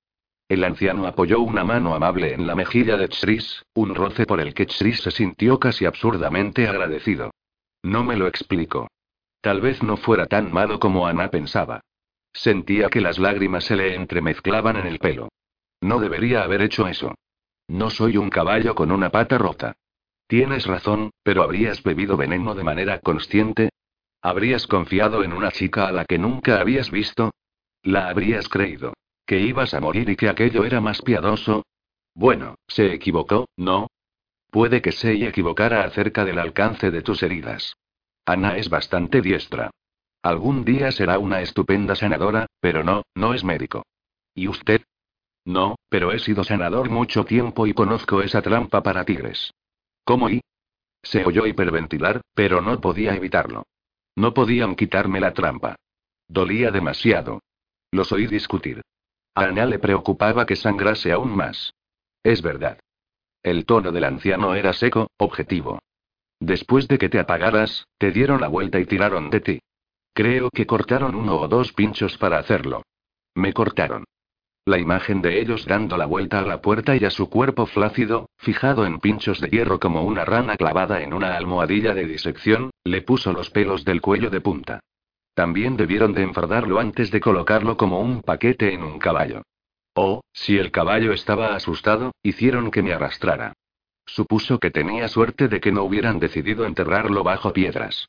A Nathan lo golpeó una maza, dijo, un tronco grande. Oí cómo se le rompía el cuello. ¿Él también regresó de entre los muertos? No. Su cadáver sigue en la casa de la muerte. Sigue. Sintió que un grito trataba de escurrirse entre sus dientes. Ahí es donde estaba yo. Creyeron que estaba muerto. Me pusieron con Nathan. Entonces, ¿cómo y? Lo enterraremos cuando llegue la primavera, si quieres. No quemamos los restos, aunque descuartizamos a su caballo para nuestros perros. También tenemos las pertenencias de Nathan. Ropa, un rifle y una radio. Supongo que ahora son tuyas. El anciano hizo una pausa. Sé que no estás de acuerdo, Christopher, pero he tenido mucho tiempo para examinarte. A juzgar por la gravedad de tus lesiones y heridas visibles y, bueno, lo que queda de ellas, Ana hizo lo correcto. Lo que queda de ellas. Cada vez que aquel anciano abría la boca, Chris sentía que su mente tenía que hacer malabares para seguirle. ¿Qué quiere decir con lo que queda de ellas? Como respuesta, el hombre estiró la mano y le apartó la sábana del pecho hasta la cintura. Tienes media docena de heridas, tres de ellas bastante serias. Esta el anciano le posó la palma seca de su mano en el costado derecho, justo debajo de las costillas era la peor. Te atravesó el pulmón. ¿Recuerdas tu dificultad para respirar? Ana dijo que tenías desviación traqueal. Le tocó la nuez con un dedo. Tu tráquea se desvió hacia un lado. Eso pasa cuando el aire se acumula en la caja torácica en lugar de en el pulmón. ¿Y recuerdas el dolor en el vientre? Probablemente se debiera a que la sangre se te estaba acumulando en el abdomen. Pero mira ahora. Chris estiró el cuello para observarse el estómago. Un ojo rosa de tejido tenso y descarnado, del tamaño aproximado de medio dólar, lo miraba desde su abdomen, justo bajo el borde de las costillas. Dios. Oyó cómo se le cortaba la respiración. La primera vez, cuando volvió en sí y recordaba la mano del anciano en su estómago. ¿Cómo es posible? Tenías una herida de salida igual a la derecha de la columna. Por el lugar donde estaba, sospecho que también sufriste una laceración del riñón. Pero eso también está casi curado. Espera. Chris sintió un tirón en la muñeca izquierda cuando el anciano aflojó el nudo. Prométeme que no vas a estrangularme otra vez. Ya está. Mírate la mano, Christopher. Al principio, pensó que no era nada, pero luego sus ojos identificaron la media luna del corte casi curado que corría desde el hueco entre el pulgar y el índice hasta la muñeca.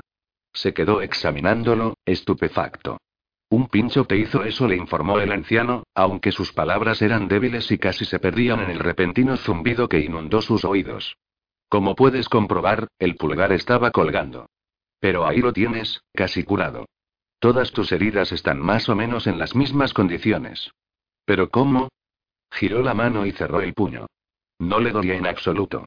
No es posible. ¿Cómo puede estar pasando esto? ¿Por qué sigo vivo? No sé qué decirte. El anciano levantó las manos. ¿Fue el tónico? ¿O un error, como tú dices? ¿Una combinación del tónico y de tu fisiología? ¿O se trata solo de un milagro o de magia? La magia no existe, consiguió articular Chris con los labios entumecidos. Recordó los oscuros balbuceos guturales, el extraño olor a incienso que le invadió la nariz. Y sus manos, en mi pecho. Recuerdo que sentí que algo se iba. Una flecha de miedo le quemó el pecho a su paso. Yo no creo en los milagros. Yo tampoco. Aunque convendrás conmigo en que el hecho de que un retaco de niña de 8 años encontrara la fuerza necesaria para aupar a un chico de 17 a un caballo tiene un toque milagroso. Es decir, hasta que tienes en cuenta que el cuerpo humano reacciona ante las situaciones de emergencia inundando los tejidos con adrenalina. Eso aumenta el riego sanguíneo, da más energía, más fuerza. Y ella estaba asustada. Era una situación de emergencia, y su cuerpo reaccionó. Incluso se quitó el abrigo para taparte y debió de pasar mucho frío. Pero no lo sintió en ningún momento, porque el propio mecanismo fisiológico también conservó el calor corporal. Ya ves. Extendió las manos con un gesto de no tengo ningunas escondido en la manga. Nada de milagros. Solo ciencia. Pero eso no era lo que estaba haciendo cuando desperté. Eso no era ciencia. No, eso era fe, como los grugafors. El anciano pasó un dedo por un amuleto de madera que Chris llevaba colgado del cuello con un cordón de cuero. Ella creyó que te protegería. Si lo hizo, es inmaterial. Fue algo que ella podía dar y, como recompensa, le concedió valor, fe. Pero la química media en todas las emociones y estas pueden manipularse. Cualquier borracho, cualquier enamorado, cualquier místico eufórico lo sabe. No hay corazón, se puso una mano en el pecho y luego se tocó la sien sin cabeza. Entonces, ¿qué estaba haciendo? Estaba implorando a Dios que te sanara, contestó el hombre sin más. También te sugería que iba siendo hora de despertar y lo hiciste, y de forma bastante espectacular. Y no te molestes en llevarme la contraria. Estoy seguro de que fue una coincidencia y no un milagro. Solo que hay cosas que no entendemos y está claro que esto, y, le tocó el estómago, no lo entiendo en absoluto. Yo sí que no entiendo nada, confesó Chris. ¿Recuerdas algo? Porque creemos que estabas soñando y durante bastante tiempo, además. Durante días. Tú sí. Dibujó un círculo en el aire ante sus ojos movían como en la fase intensa de sueño REM. Yo y la lengua se le trabó. Sueños, todos aquellos sueños que parecían tan reales. Solo recuerdo un poco, justo antes y... ¿Sí? Lo incitó el anciano. ¿Viste algo, Christopher? Las pesadillas estaban fragmentadas, eran como puñales de cristal de espejos hechos añicos y, ahora pensaba, igual de peligrosas. Vi a Lena y a Peter y a mi padre y... Sintió que el corazón se le aceleraba de golpe. Lena. Dios, con todo lo que había ocurrido, se había olvidado de ella. Estaba con él. ¿A dónde podría haber ido? ¿Y no conocía ella a Hayden? Sí, ella dijo que estaba en un grupo de diez niños, con Hayden. Eso significa que he encontrado a un grupo, su grupo. Christopher. No quiero hablar de eso, respondió Chris, con la esperanza de no sonar tan asustado como estaba de improviso. Si Lena no estaba muerta, ¿dónde estaba? ¿Se habría dirigido de vuelta a Rule? Pero a Lena no se le da bien el bosque, no sola, y estaba enferma, embarazada. Había dicho que Peter era el padre, así que esa debía de ser la razón por la que los había relacionado en sus pesadillas. Que volviera a Rule tampoco tenía sentido, sobre todo porque Hayden estaba aquí. Entonces, ¿qué había ocurrido? Sencillamente se asustó y corrió hacia el bosque y se perdió. Nunca sobreviviría. ¿Habrían dado con ella los cambiados? Pero entonces, ¿por qué no me mataron? A lo mejor era tan simple como que no pudieron acceder a él.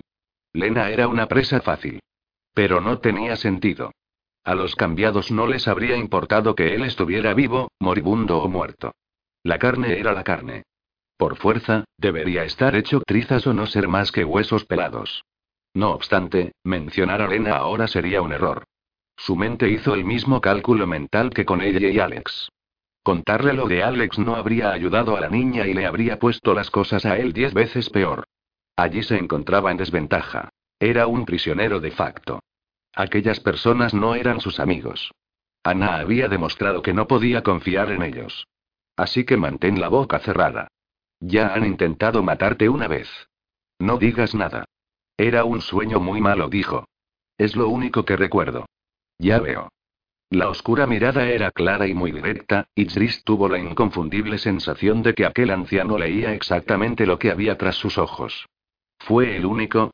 No lo sé, respondió, haciendo un esfuerzo por no apartar la mirada. Parecías muy asustado. Lo estaba. Eso era verdad. No podía moverme. El sueño era muy irreal. Ah. El anciano asintió. Seguramente se tratara de una alucinación hipnagógica. Pueden llegar a dar bastante miedo, porque tu cuerpo continúa en las garras de la parálisis del sueño. Es la forma que tiene el cerebro de protegerte de ti mismo. De lo contrario, representaríamos nuestras peores pesadillas. Teniendo en cuenta el tiempo que has estado en sueño REM y lo activo que se ha mantenido tu cerebro, no me sorprende. ¿Podría ser un efecto secundario del veneno? Me refiero a otro, a otro distinto de terminar muerto. Puede ser. El anciano mostró una tímida sonrisa. Los sueños intensos siempre han existido.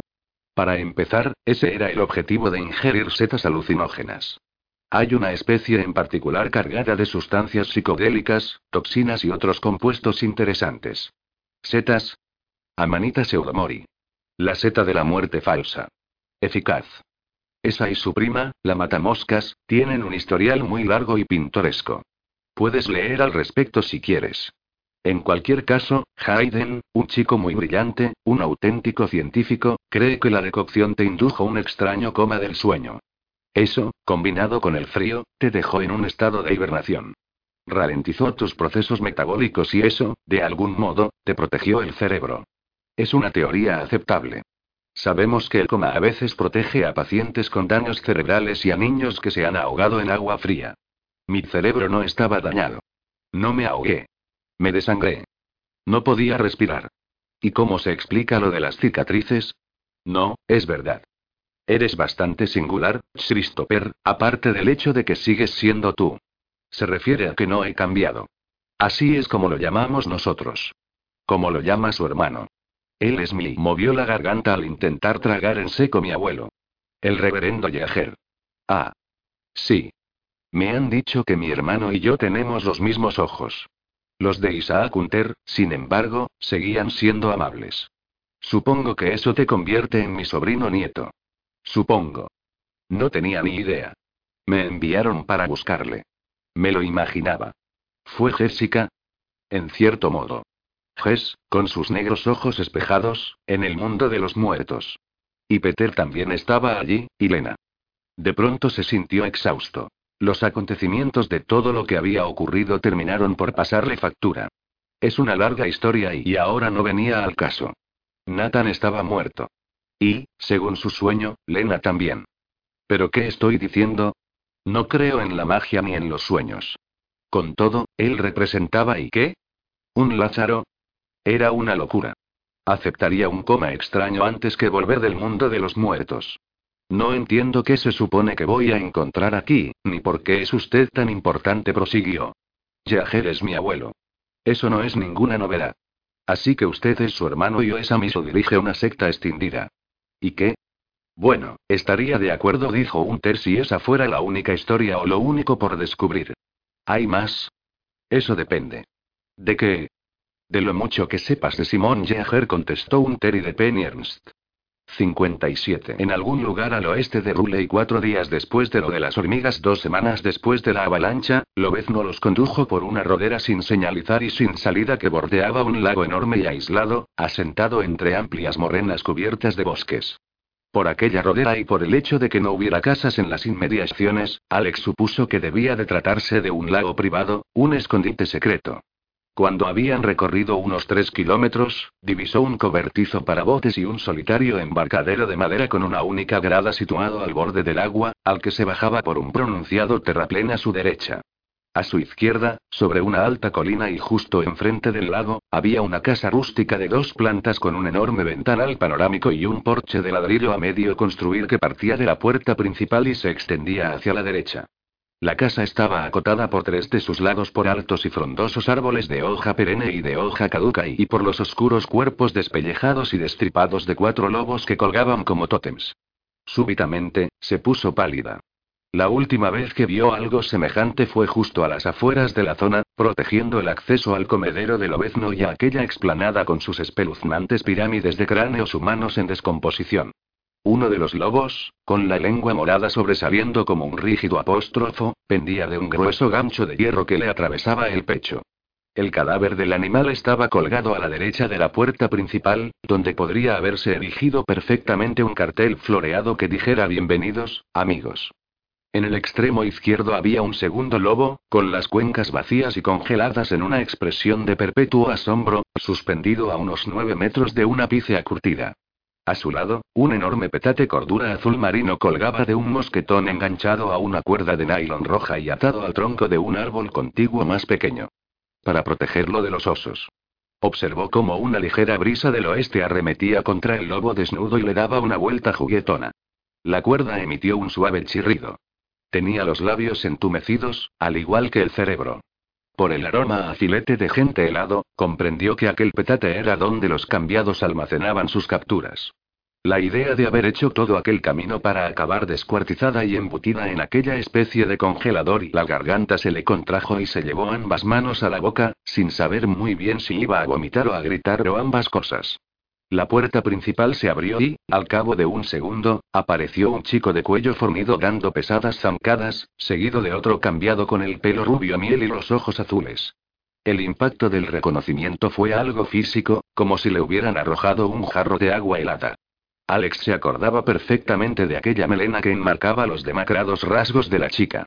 La había visto en una fotografía en otra casa junto a un lago. Aquella mandíbula cuadrada, aquella nariz. La chica, antes esbelta, estaba mucho más delgada. Echa un palillo. Sin embargo, Alex no estuvo segura del todo hasta que se volvió y le mostró su perfil. Entonces todo encajó. Aquel botiquín de campaña, los riesgos que no había corrido para salvarla y protegerla, su olor a lilas y madreselva. Seguridad y familia.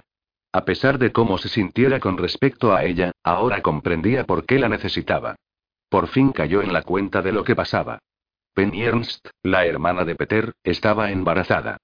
58. Y se corresponde con imágenes del dios desnudo, salvaje y de ojos colorados conocido en la mitología védica como el mono aullador rojo, la bestia de ojos descarnados o la tormenta roja. Como padre de los dioses hindúes de la tormenta, Rudra estaba claramente vinculado con la intoxicación. Con su mirada de loco y su pelo dorado, es un dios de piel blanca, el vínculo divino con el mundo de los muertos y lo cual no demuestra nada aparte de que la gente lleva miles de años poniéndose hasta el culo, murmuró, echando un vistazo a la pila de libros que Isaac le había subido. La enciclopedia etnobotánica de las plantas psicoactivas. Plantas medicinales de la región de los Grandes Lagos. Pequeñas muertes. La psicología del coma y de los estados de trance. No era precisamente una lectura ligera, pero lo habían mantenido aislado en aquel dormitorio los dos últimos días y Tris disponía de tiempo de sobra. Cualquier cosa era mejor que darle vueltas a lo que Isaac le había dicho sobre Penny Ernst y Peter, Simón, su abuelo y Hijes. Por muy tentador que resulte considerar a Rudra la manifestación física de la seta matamoscas, creo que existe un mejor candidato para esta bebida perdida, misteriosa y mística. Un estudio riguroso de la poesía védica con sus menciones frecuentes a los sueños de la muerte regeneradores, a la resurrección y a las visiones divinas apuntan a su prima, mucho más rara y letal, la pseudo-mori. Los sueños de la muerte inducen claramente comas que varían en la duración y en los cuales las necesidades metabólicas y... Al otro extremo de la habitación, alguien llamó tímidamente a la puerta. Chris. Entra. Ay, perdona, se me olvidaba. Está cerrada con llave. Sí, era una contestación perversa y un poco ruin, pero estaba empezando a desquiciarse. Demasiadas sentadillas y flexiones. Un poco más de tiempo en solitario y se pondría tan cachas como un preso. Ahora bien, el hecho de que se sintiera tan fuerte tras semanas en camino y el tiempecito que pasó almacenado en frío y mejor no pensar en eso. Una pausa vacilante al otro lado de la puerta. ¿Quieres que me vaya? No seas capullo. No es culpa suya. Aparte de Isaac, el resto guardaba las distancias y pasaba el menor tiempo posible con él. Con el cabreo que tenía, no podía culparlos. No dijo, y se retiró de la mesa. Entra, ella. Se oyó el ruido apagado de la cerradura al correrse. La puerta se abrió unos centímetros revelando los ojos preocupados del guardia de aquella mañana, un rubito rojizo llamado Ellie y luego un reflejo de trenzas doradas cuando Ellie se abrió paso de un empujón. Ellie. Ellie la agarró, pero ella se zafó con facilidad. Hayden dijo que debíamos esperar a los perros. Mina sabe que está bien. Ellie le alborotó el pelo a su perra con cariño.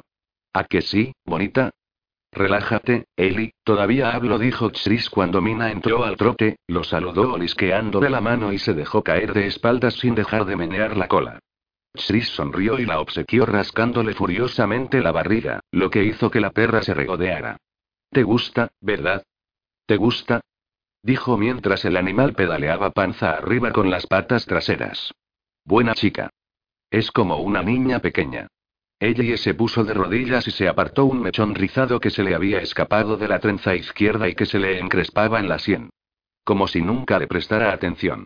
No pasa nada, dijo Chris mientras Mina estiraba las dos patas delanteras y emitía un gemido de placer. Me gusta. Mi perro lo hacía todo el rato. ¿Lo echas de menos? Sí. Jet era un buen perro. Seguro que te gustaba.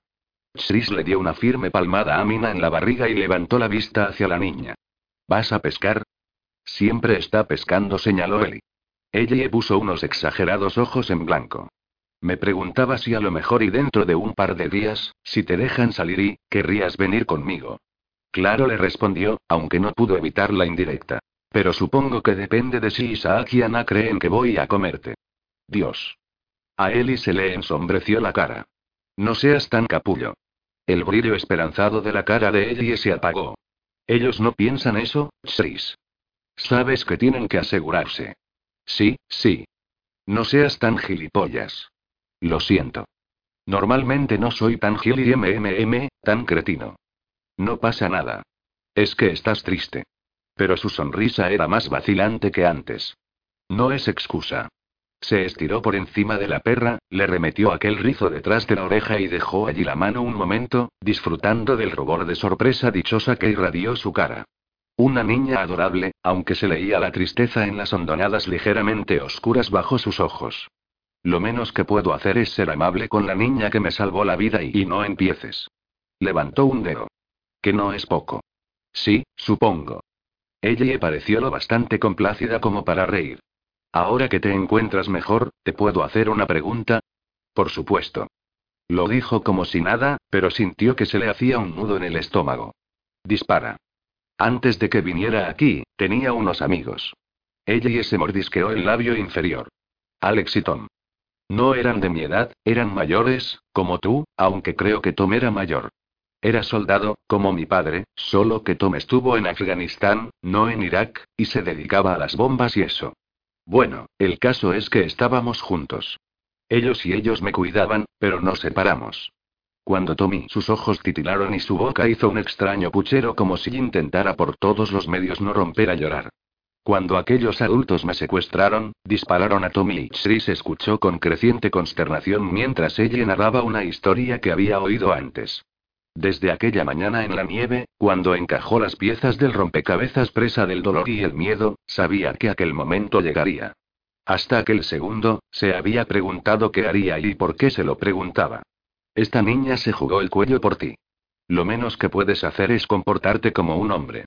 Así que me preguntaba ella y bajó la mirada hasta sus manos como temerosa de descubrir la respuesta en su cara si Tommy y llegaron a Rule. Una lágrima cayó en sus dedos.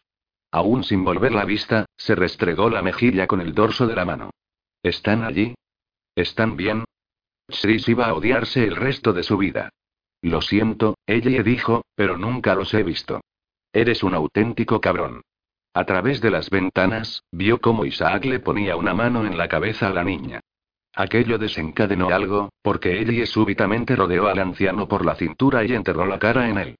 A pesar de que se encontraba dos pisos más arriba y a una buena distancia, Chris vio que a la pequeña le temblaban los hombros. Ella es la única que se preocupa por ti y tú vas y le mientes. Sí, bueno, te dan veneno, te arrancan de un puñado de pinchos y te dan por muerto, a ver cómo te sientes. La repugnancia de sí mismo que sentía en la lengua era tan densa que una botella de enjuague bucal no habría bastado para encubrir el sabor. ¿Crees que vas a seguir gustándole tanto cuando descubra que provocaste que mataran a Alex? ¿Que decidiste que era más fácil fingir que no estaba pasando nada ni remotamente raro con la zona? No le sorprendería que Ellie se pidiera estar en el pelotón de fusilamiento y no, no estaba sobreactuando. Aquellos críos se cargaban a la gente. Lo que le fastidiaba, también, era la facilidad con la que mentía. Creía que ya había superado todo aquello, la noche del martillo y su padre y los extraños golpetazos sustanciosos en la carne y los gritos de Deidre. Diez años después, seguía recordando cómo había contestado a las preguntas del detective. No, señor, no he oído nada. No, yo estaba dormido. ¿Un martillo? No, señor, no he visto ningún martillo. No creo ni que tengamos uno. No, detective, yo quiero a mi padre. Apoyó la frente en el cristal helado. Justo bajo el alféizar había unos duros sarmientos de una parra muy gruesa, pero cubierta de nieve enredada en una alta espaldera de hierro. Solo tengo ocho años y acabo de oír a mi padre matar a alguien, y no, señor, nunca me ha pegado. A pesar del sol que brillaba a primera hora de la tarde, la ventana de doble cristal se empañó con su aliento. A través de la neblina parcheada, observó a Ellie subirse a la montura de una yegua de un castaño deslucido. El camino hasta el lago zigzagueaba entre densos bosques bordeando una cuenca de nieve reluciente que, por la alambrada y los postes de acero, debía de ser el huerto de la granja.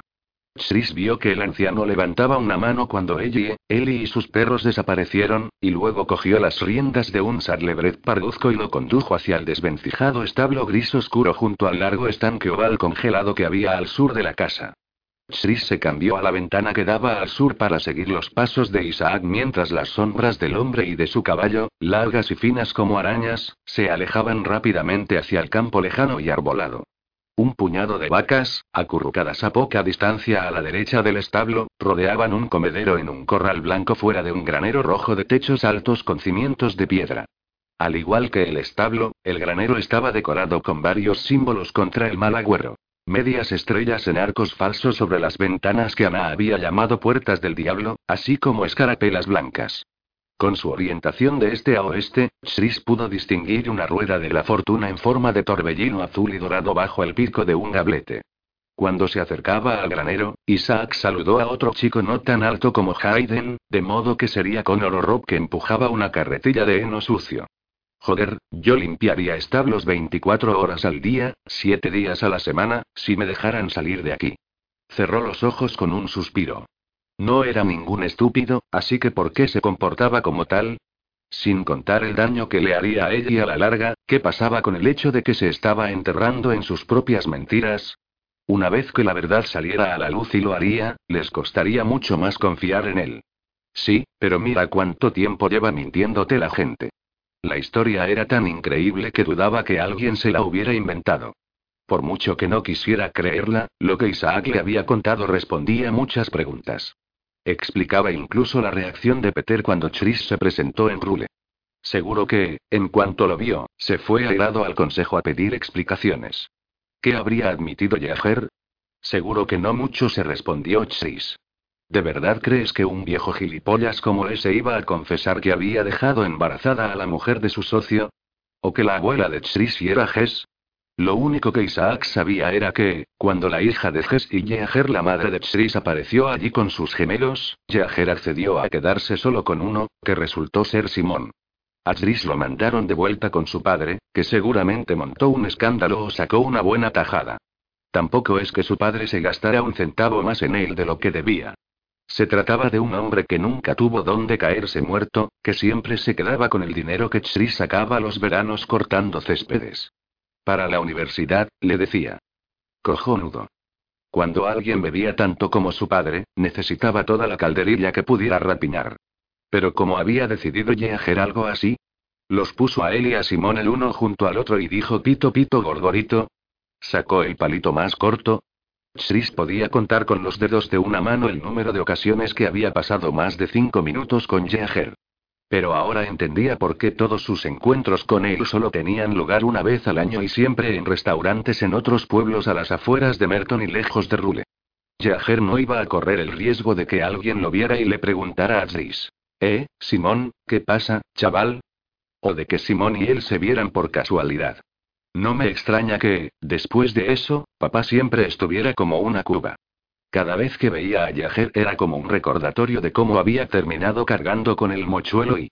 La llamada a la puerta fue superficial, más un aviso que una petición de permiso. Oyó un tintineo de llaves, el traqueteo del picaporte y, acto seguido, Ana apareció empujando la puerta con la cadera seguida de un olor a zanahorias guisadas, patatas hervidas y sabrosa salsa. Una pistola pendía justo por debajo de su cadera derecha. El almuerzo. Más vale tarde que nunca, dijo a modo de saludo. Estoy hasta arriba con las ovejas parturientas. Todavía quedan cuatro por parir. Vaya, ¿no viene Hayden para asegurarse de que no te asalto? Él y Connor están fuera cazando y comprobando trampas. No volverán hasta que tengan algo. Hayden siempre apura al máximo. Al menos hace algo. Yo podría echar una mano por aquí, ya sabes. No, no hace falta. Cerró la puerta con el trasero y se dirigió a la mesa donde Chris tenía los libros. ¿Te importa? Aunque el olor lo estaba volviendo loco, no movió un músculo. ¿No te preocupa que, de repente, me entren unas ganas locas de una alita de pollo en lugar de un guiso de ternera? No, sigues hablando. Es venado y yo no me ofendo tan fácilmente. Su mirada gris era inquebrantable. Además, soy mucho más rápida, joven y posiblemente mejor tiradora que Isaac. Bueno, ¿me vas a ayudar o prefieres que te deje esto en el suelo? Sin mediar palabra, Sris amontonó los libros y los echó en la cama. Luego se apoyó en uno de los postes de latón, se cruzó de brazos y observó cómo le ponía la mesa con movimientos eficientes y económicos. Le molestó percatarse de lo esmeradamente tejida que estaba aquella melena del color del trigo sarraceno en una delicada trenza. O de que la chica siguiera oliendo a miel y a avena. Además del guiso continuó, dándole la espalda, hay algunos melocotones en conserva del año pasado y te he preparado una taza de té de ortiga. Tiene mucho hierro, así que es bueno para la anemia. Ah, ¿sí? A lo mejor debería probarlo alguien antes. Cuando Ana se giró, lo hizo sin mucho dramatismo, igual que una maestra de guardería sabe que gritarle a un niño irritante solo empeorará la pataleta. Ya me he disculpado. Sé que no soy perfecta, pero dadas las circunstancias y sí, bla, bla, bla, y si tuvieras que volver a hacerlo, escogerías la misma opción. Lo sé. Como tú dices, ya lo hemos hablado. Entonces, ¿qué quieres de mí? Alguien con quien discutir. Así no tengo que pensar en lo que hacer después. ¿Qué te parece dejarme salir de aquí, para empezar? Sabes que eso no lo decido yo. Pero Isaac te escucharía. Seguramente, pero no creo que esto sea una mala idea tampoco. Aunque no he visto cambiar a muchos chicos, lo que te pasó a ti es muy distinto. Como tú has dicho, sigo hablando. Volví siendo yo. ¿De dónde era una pregunta en la que no quería pensar y que, en cualquier caso, no podía responder? Hizo un gesto con la mano para mostrarle los libros. Tú eres la universitaria. Ahí está la ciencia. ¿Qué más quieres? Mi consejo sigue siendo el mismo. Háblalo con Isaac. Pues nada, si eso es todo, se dirigió a la puerta, tengo faena que hacer y corderos que alimentar. Espera. Aunque estaba enfadado, necesitaba descansar de sí mismo. Mira, siento ser tan gilipollas. Supongo que no estoy acostumbrado a que me maten y luego despertarme y perdona. Levantó una mano. Lo siento. No debía haberlo dicho. ¿Puedes quedarte un momento? Nadie habla conmigo, salvo Isaac y Tú me tratas como a un leproso y no sé si Hayden quiere diseccionarme o hacer experimentos conmigo para descubrir qué es lo que me tiene en pie, si tuviera acceso a un laboratorio, seguramente haría ambas cosas, dijo Ana, aunque no sonrió. Aquello tampoco le hizo sentir mejor. ¿Por qué me tenéis tanto miedo? ¿Y tú me lo preguntas? No somos capaces de explicar lo que te ha pasado, no sabemos lo que va a ocurrir y, oh, has sido un pelín violento. Estaba confundido, ¿vale? Si a ti te aplastaran, te envenenaran y luego te despertaras con un viejo encima haciéndote conjuros, ¿no te acojonarías? ¿Se te ha pasado por la mente que ya lo estoy, Chris? A mí tampoco me emociona precisamente haber malinterpretado la situación. Ahora parecía enfadada. ¿Malinterpretar la situación? Acababa de reconocer que había cometido un error. Entonces, ¿estamos de acuerdo en que todos andamos un poco con los nervios de punta? Por favor, quédate un rato.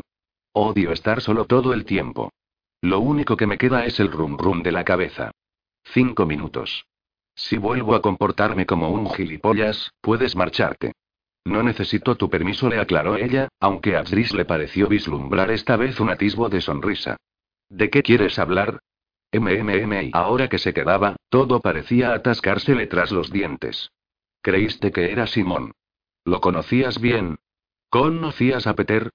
Cuéntame más sobre Penny. Pero todo aquello sonaba demasiado personal, demasiado precipitado. ¿Quieres sentarte? Gracias. Ana se escurrió en una silla y se pegó la bandeja al pecho a modo de escudo. Muy bien, ¿y qué te preocupa? Vale, esto es lo que no entiendo. En realidad, había unas cuantas cosas que no comprendía, pero decidió empezar con algo que no solo fuese seguro, sino que demostrara que se podía confiar en él.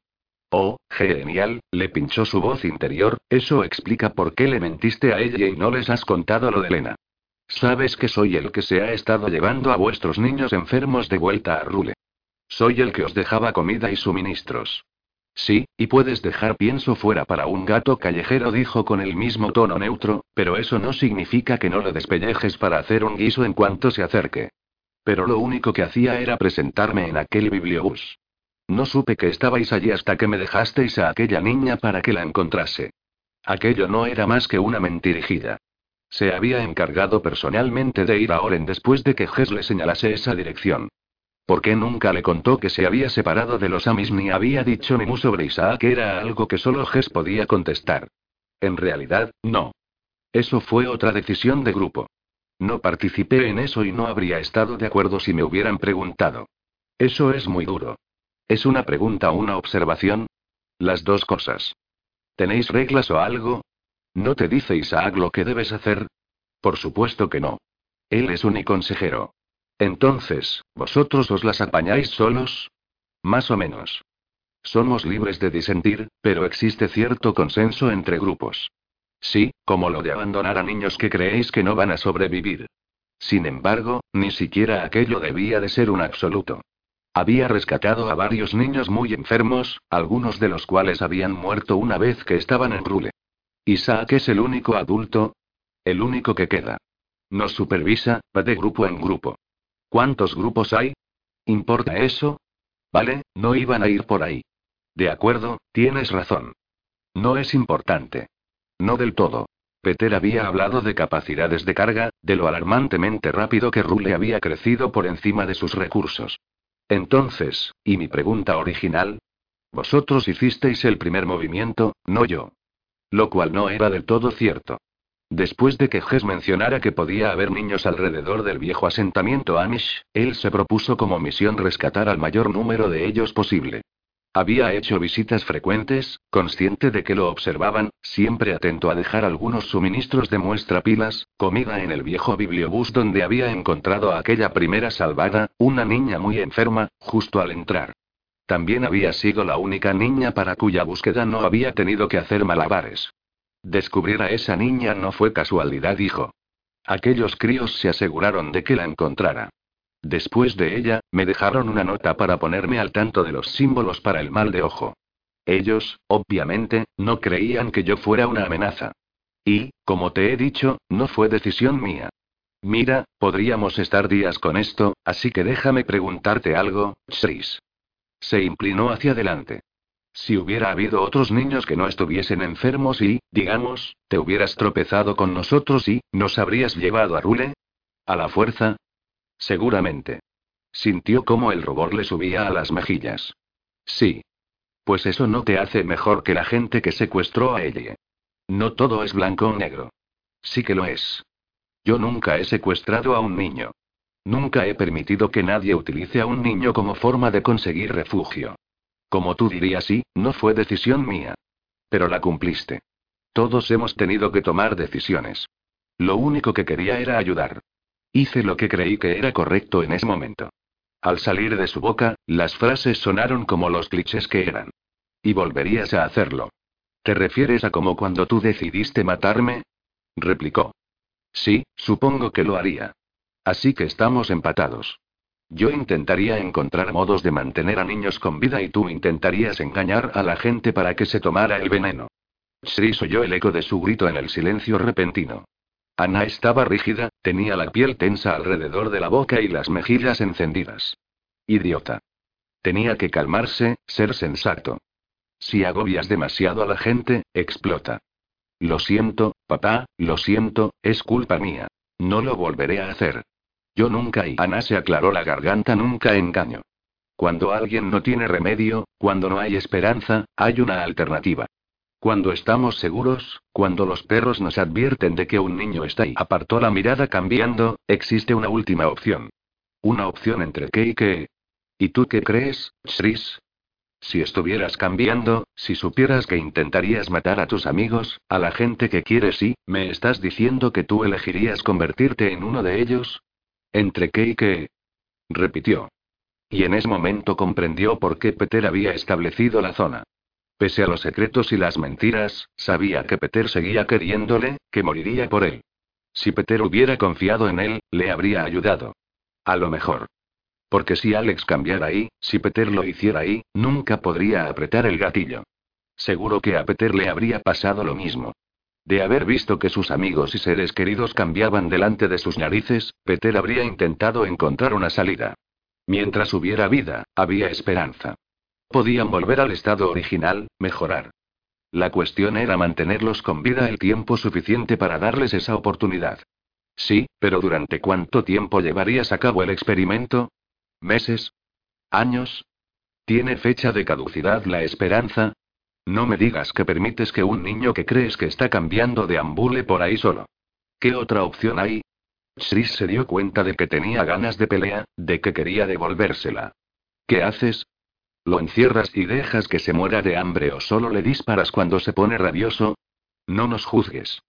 Sus ojos grises se volvieron de piedra. No te atrevas.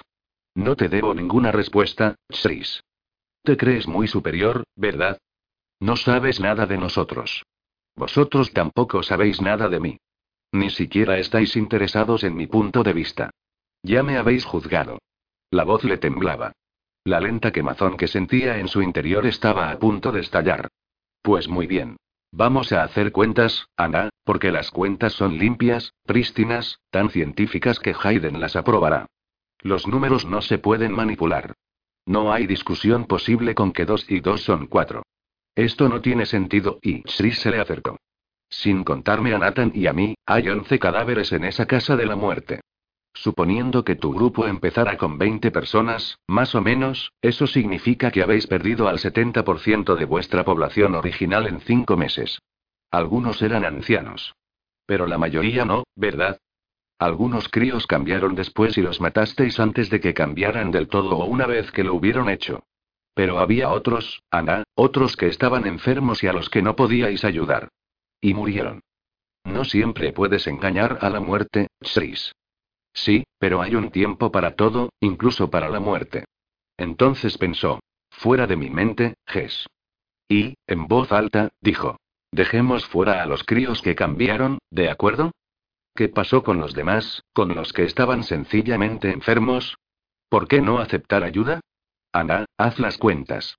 A este ritmo, a finales de año no quedará nadie. ¿Para eso has venido, Shris? Su voz era fría. ¿Para convencernos de que volvamos contigo? A lo mejor. Al principio. ¿Y ahora por qué no? No tengo ni idea. Levantó las manos. No lo sé. Creo que hay un modo mejor de hacer las cosas que simplemente rendirse y resignarse, ¿no? Tú quieres pelear. Por supuesto que quiero pelear. Puede que la vida no sea gran cosa, pero le gana a la muerte. Lo que pasa es que no sé cómo cambiar las cosas en Rule, o ni siquiera si puedo. ¿Es allí a dónde quieres volver? ¿A Rule? No lo sé. Si su abuelo tuviera algo que decir al respecto, él estaría muerto o en la cárcel antes de poder hacer algo. Todo esto de Isaac era una trampa. Se suponía que yo iba a descubrir lo de Ges, Simón y Yeager. Se suponía que iba a imaginarme lo de la zona. Y lo de Peter. Veo que está mal. Pero también lo entiendo. ¿Qué lo entiendes? Sí, la verdad es que veo las dos partes, contestó, y pensó. Shris a la derecha, Shris a la izquierda. Pito pito gorgorito y. No todo en Rule es malo. Mira a ella. ¿De verdad crees que una niña de ocho años no estaría mejor en algún sitio donde la protegieran? ¿O que siquiera tiene la capacidad para tomar esa decisión? ¿Y si tuviera siete años? ¿O cuatro? ¿Cuándo se es demasiado joven para saber qué es lo mejor? ¿Tú lo sabes? Sí. Vosotros tenéis un límite en el que el crío ya no tiene elección. Pero ¿cómo lo decidís, Ana? ¿Qué os hace pensar que tenéis razón? Ella levantó las manos. Bien, nunca vamos a ponernos de acuerdo. Eres igual que Peter, quieres reducir todo lo relacionado con la vida y la muerte a límites y porcentajes, cuándo actuar y cuándo no. De todas las cosas que podía haber dicho, aquella no era la mejor. Un momento dijo él mientras Ana se ponía en pie, ¿qué quieres decir? ¿Tanto conocías a Peter? Bastante, sí. Ya se estaba dando la vuelta. La verdad es que no quiero hablar de esto ahora, Chris. Pero ¿y si yo quiero? ¿Y si lo necesito? Ana. Tuvo que reprimir el impulso de agarrarle la muñeca. Por favor. Por favor, no te vayas. Por favor, ¿y de qué estás hablando? Chris se percató de las emociones encontradas que surcaban la cara de Ana y del momento en que tomó su decisión. Estoy hablando del accidente, le aclaró. Del accidente. ¿Qué accidente? No te va a gustar, Chris. ¿Crees que has descubierto todo lo que había que descubrir sobre Peter? ¿Sobre Simón? Le dedicó una frágil sonrisa. Créeme, hay mucho donde escarbar. ¿Qué accidente? Volvió a preguntarle. El accidente de hace dos años contestó Ana en el que Penny mató a una chica. 59. Espera y espera un segundo. Cogiendo aire, Alex se fijó en una llamativa maraña de tripas y en una garra diminuta con la punta del hueso rota.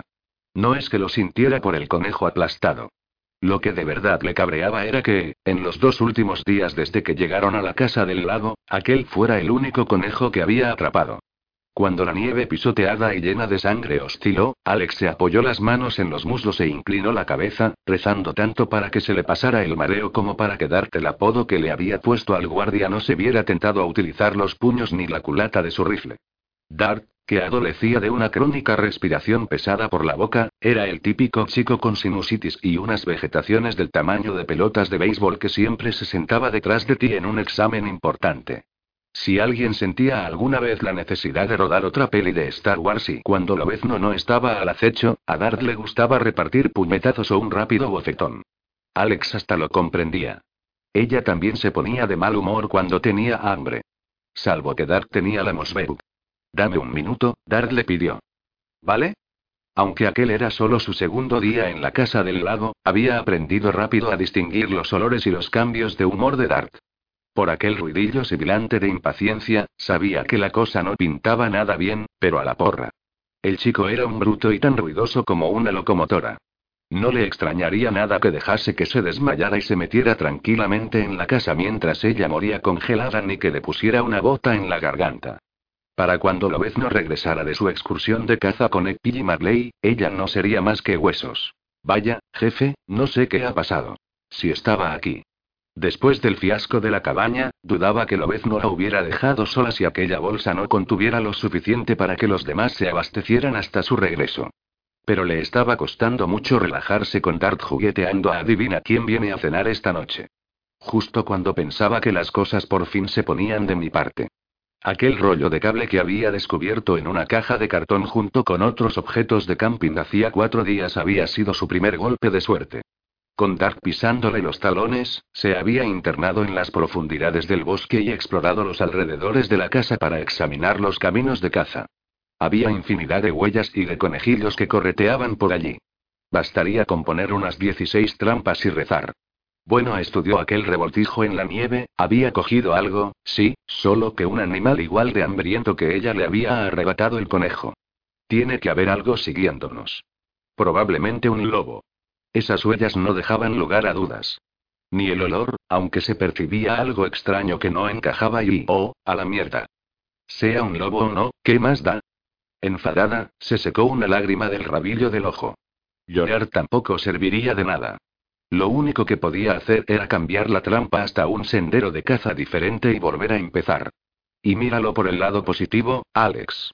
Tú que te preocupabas por qué usar como cebo y amontonó las tripas medio congeladas en una especie de cuenco de nieve, removió la masa con el dedo índice y cara de disgusto y pescó un trozo pequeño de carne más o menos triangular. Oh, ¿qué tenemos aquí? Dart, ¿quieres ver otro truco que me enseñó mi padre? Se llevó el corazón del conejo a la boca, se lo tragó y se lamió los labios. MMM y delicioso y, al cabo de una hora, aproximadamente, miró el reloj de Ellie. Por costumbre, pues Mickey seguía muerto. Pero llevar el reloj la hacía sentirse mejor.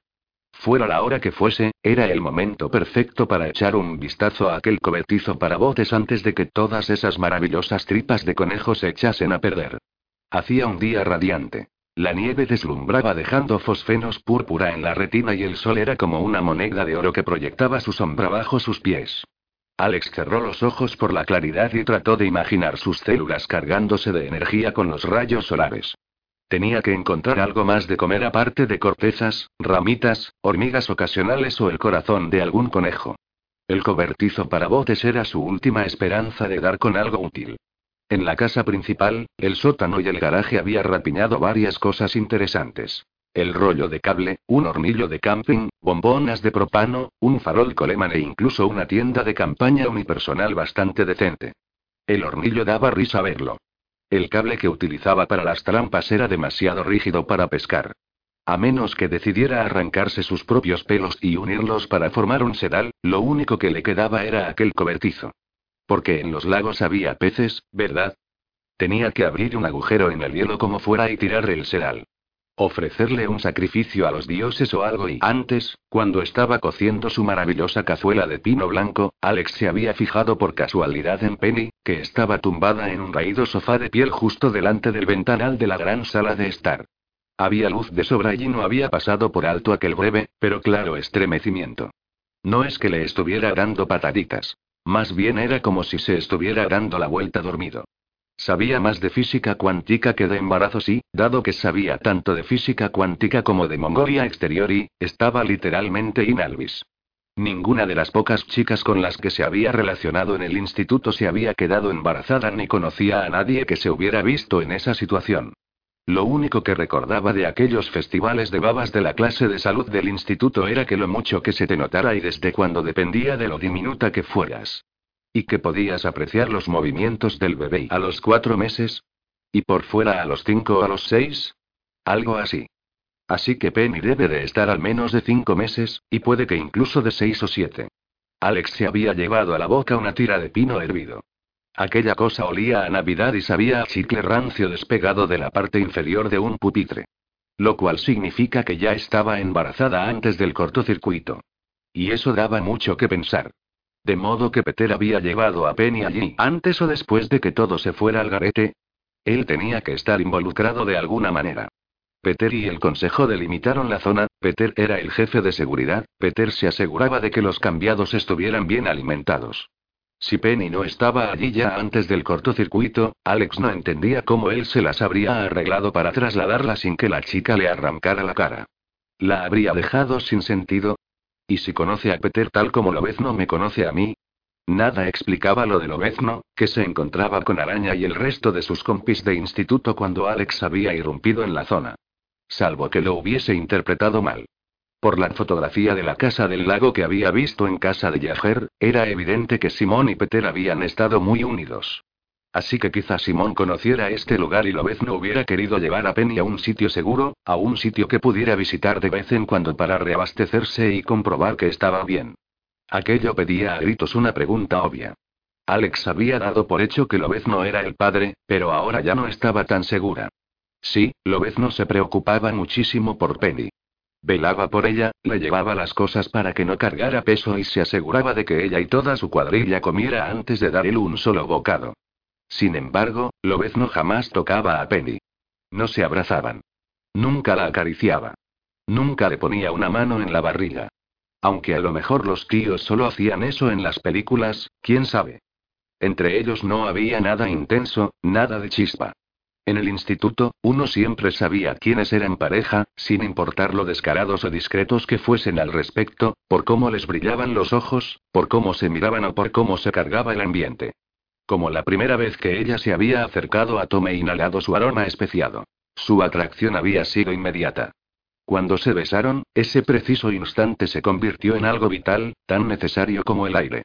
A lo vez no solo le ocurría algo parecido, su aroma cambiaba y olía a seguridad, familia y deseo, cuando estaba cerca de ella. La única persona a la que no se sentía unido de verdad, por la que sentía atracción y por la que pondría en peligro su vida era ella. Lo cual era cojonudo. El cobertizo para botes era una cabaña de madera de una habitación con una estructura en forma de A construida sobre pilotes, pero bajo la que no había ninguna barca, canoa ni kayak. Nada más forzar la puerta, Alex se dio cuenta de que aquella era la guarida de un hombre. Un lugar donde un tío y sus amigotes se reunían para desconectar de la casa principal. Además, la decoración era típicamente masculina. Dos camas individuales, una todavía arrugada, un diminuto escritorio con cuatro cajones, dos sillas y una librería llena de rompecabezas, un tablero de cribaje, dos barajas de cartas, juegos de mesa y varias pilas de revistas mugrientas que prefería no ojear. Sobre la librería había un póster de Star Wars, Luke contra Vader, colgado con una chincheta y doblado por los bordes. Un juego de llaves y un viejo despertador de cuerda reposaban sobre un anaquel en la pared izquierda, al lado de la cama, junto con una serie de atlas de carreteras de Wisconsin, Minnesota, Michigan y en el dorso de la puerta había varias chaquetas colgadas de clavos. A pesar del frío glacial y del pestazo a zarigüeya chamuscada por el sol que emanaba Dart y que se le colaba en la nariz, el cobertizo olía a macho. Desodorante potente, polvos para pies y jabón Irish Spring. No obstante, se distinguían otros dos olores pestilentes. Uno de ellos le recordó a una hoguera de campamento o a una clase de química cuando quemaban magnesio. El otro, y le vino un fogonazo de la quimio y de una enfermera buscándole la vena para engancharle una bolsa marrón de cisplatino. Olor a hospital, eso era. Alex inspiró una vez más, sopesando aquellas dos emanaciones y hasta que se olvidó del azufre y de los metales inflamables. Porque esta vez y, oh, Dios. El estómago se le encogió al percibir un dulce aroma estival. De golpe se le vino a la cabeza una imagen de su padre. Relájate, cariño, ya se lo lavará. Oh, por favor. Le salió una voz chillona. Sus ojos volvieron a posarse en la cama y al instante se dejó caer sobre ella y se puso a retirar las mantas para mirar debajo. Oh, por favor, por favor, por favor, farfulló, pasando la mano enguantada por los tablones desnudos y recogiendo a su paso pelusas lanudas, un lápiz y un calcetín viejo antes de toparse con algo metálico. Se sentó con las piernas cruzadas y sacó una caja de herramientas roja y abollada. Temblaba tanto que tuvo que usar los dientes para quitarse los guantes antes de abrir el pestillo de cromo helado y retirar la doble tapa. En lugar de herramientas, había un pequeño vetedero de envoltorios de caramelos y no cabía duda un mareante aroma a chocolate y coco petrificado. Oh. Lo dijo de ese modo atónito y sin aliento propio de quien contempla una hermosa puesta de solo un regalo demasiado bonito para ser cierto. Hundió las manos en los envoltorios y extrajo una chocolatina que habría reconocido incluso sin la ayuda del papel blanquiazul y las grandes letras negras que rezaban. Almond y tamaño gigante. A veces se te va la almendra, canturreó. Intentó quitarle el envoltorio con los dedos, pero acabó rasgándolo con los dientes. Del interior emanó un perfume delicioso a azúcar, manteca de cacao y chocolate. La capa de chocolate con leche se había cuarteado y presentaba un aspecto polvoriento y enfermizo. ¿Y a mí qué más me da? dijo. Sacó una barrita, se la metió en la boca y le pegó un bocado. Se produjo un ñacueco y sintió un pinchazo de dolor en la mandíbula. La barrita estaba congelada y, literalmente, como una piedra. Solo pudo arañar unos cuantos copos de chocolate. Mejor así. Cerró los ojos y se concentró en el dulce chocolate fundiéndose en su lengua. Puede que lo vomite si como más. Notó un burbujeo sibilante en la nariz y, un segundo antes de que le diera un cogazo de advertencia, lo supo. Dark se estaba poniendo nervioso. Vete a tomar por culo, Dark. Con todo, cuando fue a coger el cuchillo, lo hizo despacio. Tampoco quería darle una excusa. Dejó la chocolatina en el suelo de madera, hincó la punta del cuchillo en ella, justo detrás de la primera almendra, y tiró adelante y atrás con firmeza hasta que la barrita se rompió en una lluvia de coco recubierto de chocolate. Oh, no sabes lo que te estás perdiendo, Dart. Aunque, por otra parte, más para mí. Se humedeció un dedo, rebañó todas las migajas y se lo llevó a la boca. Ay, gracias, Dios mío, gimió. Definitivamente, pensaba reservarse el resto de envoltorios para más tarde y darles una buena y larga chupada. Engulló el trocito de chocolatina y se lo guardó en el carrillo como una ardilla. Luego envolvió el resto con cuidado y se lo metió en un bolsillo interior para que su calor corporal lo ayudara a descongelarse. Seguía muerta de hambre, pero aquel minúsculo trocito de chocolate la reanimó un poco. Sí, bueno, no te emociones, bonita. La chocolatina podía ser su último golpe de suerte. No veía por allí ningún equipo de pesca y su nariz no había captado nada más aparte de aquellos extraños olores a hoguera de campamento y a hospital. ¿De dónde procedían? Tampoco parecía que hubiera gran cosa en aquella estancia además del escritorio y otra librería hecha de tablones con vados de dos por cuatro apoyados en bloques de hormigón llena de libros encuadernados en tapa dura y en rústica. Un montón de novelas, algunas que había leído y otras que no tendría oportunidad de leer jamás. Tolkien, Asimov, Bradbury, Matheson. Un ejemplar descuajaringado y pegado con celo de El fin de la infancia. El señor de las moscas. Dune, un libro que había leído durante la quimio y que contenía aquella letanía sobre el miedo como el asesino de la mente que resonaba en su cabeza mientras veía cómo las gotas de veneno amarillo se colaban en sus venas. Una buena colección de Stephen King. La zona muerta, desesperación y apocalipsis. Dumaki. El ejemplar de una arruga en el tiempo estaba hecho pedazos y el lomo de orejas largas se hallaba tan arrugado que apenas se leía el título. Pero también había un montón de libros de texto más nuevos. Biología lupina. Especiación en los mamíferos. La ecología del rescate genético. El jefe de la manada. Los lobos de Slay Royal en Michigan. Otro puñado aún mayor sobre genética y evolución de las poblaciones. Un tercio de una de las estanterías estaba dedicado exclusivamente a la historia. Donde ronda el bisonte. Roosevelt y la naturaleza asediada o cuando reinaba la oscuridad. El ocaso de la civilización en la Edad Media. Vaya, murmuró. Lo último que habría esperado encontrarse era un lector voraz interesado en la historia y un mastodólogo empedernido. Por otra parte, Peter era un solucionador de problemas nato, un tipo que obviamente había pensado en la distribución de recursos. Alguien que no habría tardado en darse cuenta de que alimentar a los cambiados proporcionaría beneficios adicionales, como un magnífico parachoques entre Rule y el resto del mundo. Encajaba a la perfección que estuviera tan puesto sobre los años oscuros. No le habría importado demorarse allí un buen rato. El fin de la infancia parecía de lo más tentador. Y todo lo de Stephen King. Releer una arruga sería como retomarlo en el punto donde tu mejor amiga y tú lo habíais dejado. A Tris también le encantaría aquello. Un chico que había desmantelado y trasladado la colección entera de una biblioteca ambulante se moriría por echarle un vistazo. Si lograba salir de esta, lo llevaría allí. No vendas la piel del oso antes de cazarlo. Tenía que ser práctica. Sueña todo lo que quieras, pero primero hay que comer. Rebuscó en cada chaqueta, les dio la vuelta a los bolsillos y solo sacó un puñado arrugado de billetes de dólar de una cazadora vaquera que embutió a su vez en un bolsillo de su parca. La yesca era yesca. Estaba volviendo a colocar la cazadora en su sitio cuando se detuvo. La prenda era grande, igual que el cobertizo para botes tenía aires de pertenecer a un chico más mayor. Olía de gaultería y hierro helado. En Rule nunca se había fijado mucho, pero ahora respiró hondo y se preguntó cómo era posible que olores tan llamativos como aquel pudieran pasar desapercibidos. Entonces, ¿la casa fue un regalo? El chocolate de aquel bocado de almond joy había desaparecido y su lengua se había cubierto de trocitos de coco. Se sacó la almendra del hueco de la mejilla, masticó y reflexionó sobre aquello. Le había picado la curiosidad, lo cual, dicho sea de paso, era mejor que obsesionarse con el pozo sin fondo que le horadaba el estómago.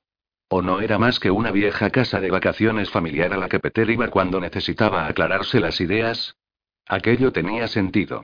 El día anterior, al recorrer los bosques en busca de las trampas, también había descubierto una casa vieja y erosionada construida en un imponente roble a unos nueve metros del suelo. A juzgar por el porche inacabado de la casa del lago, Peter había estado bastante ocupado.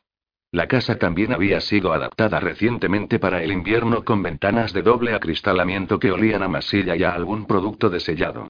Olió el aislante relativamente fresco detrás de la pared de la planta baja, el persistente aroma a pintura. Una estufa de leña, tan nueva que la casa olía a hierro quemado, emanaba calor a raudales. También una suerte.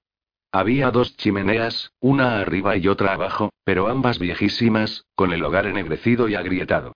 El regusto a creosota que tenía en la lengua era tan fuerte que Alex se apostaba lo que fuera a que ni rascando con un cincel los residuos carbonizados que cubrían el cañón se podría descascarillar toda la mugre. Era increíble que hubieran encendido un fuego allí y no hubiesen quemado la casa entera. Fue a la universidad, estudió genética y evolución, historia y a lo mejor aquel era el propósito de la casa. Peter había tenido otra vida y todo apuntaba a que tal vez hubiera pensado instalarse allí de manera permanente. Oyó que Dark se movía a su espalda y notó que su tufo a podredumbre efervescente se tornaba en un hedor gruñón. Pese a todo, los labios de Alex esbozaron una amplia sonrisa. Sabía lo que le pasaba. Dark podía ser un gigantón, pero tenía la vejiga del tamaño de una nuez. Eso explicaba por qué se había quedado haciendo de canguro. Un chico que tenía que hacer una paradita para mear cada tres kilómetros podía resultar un verdadero lastre.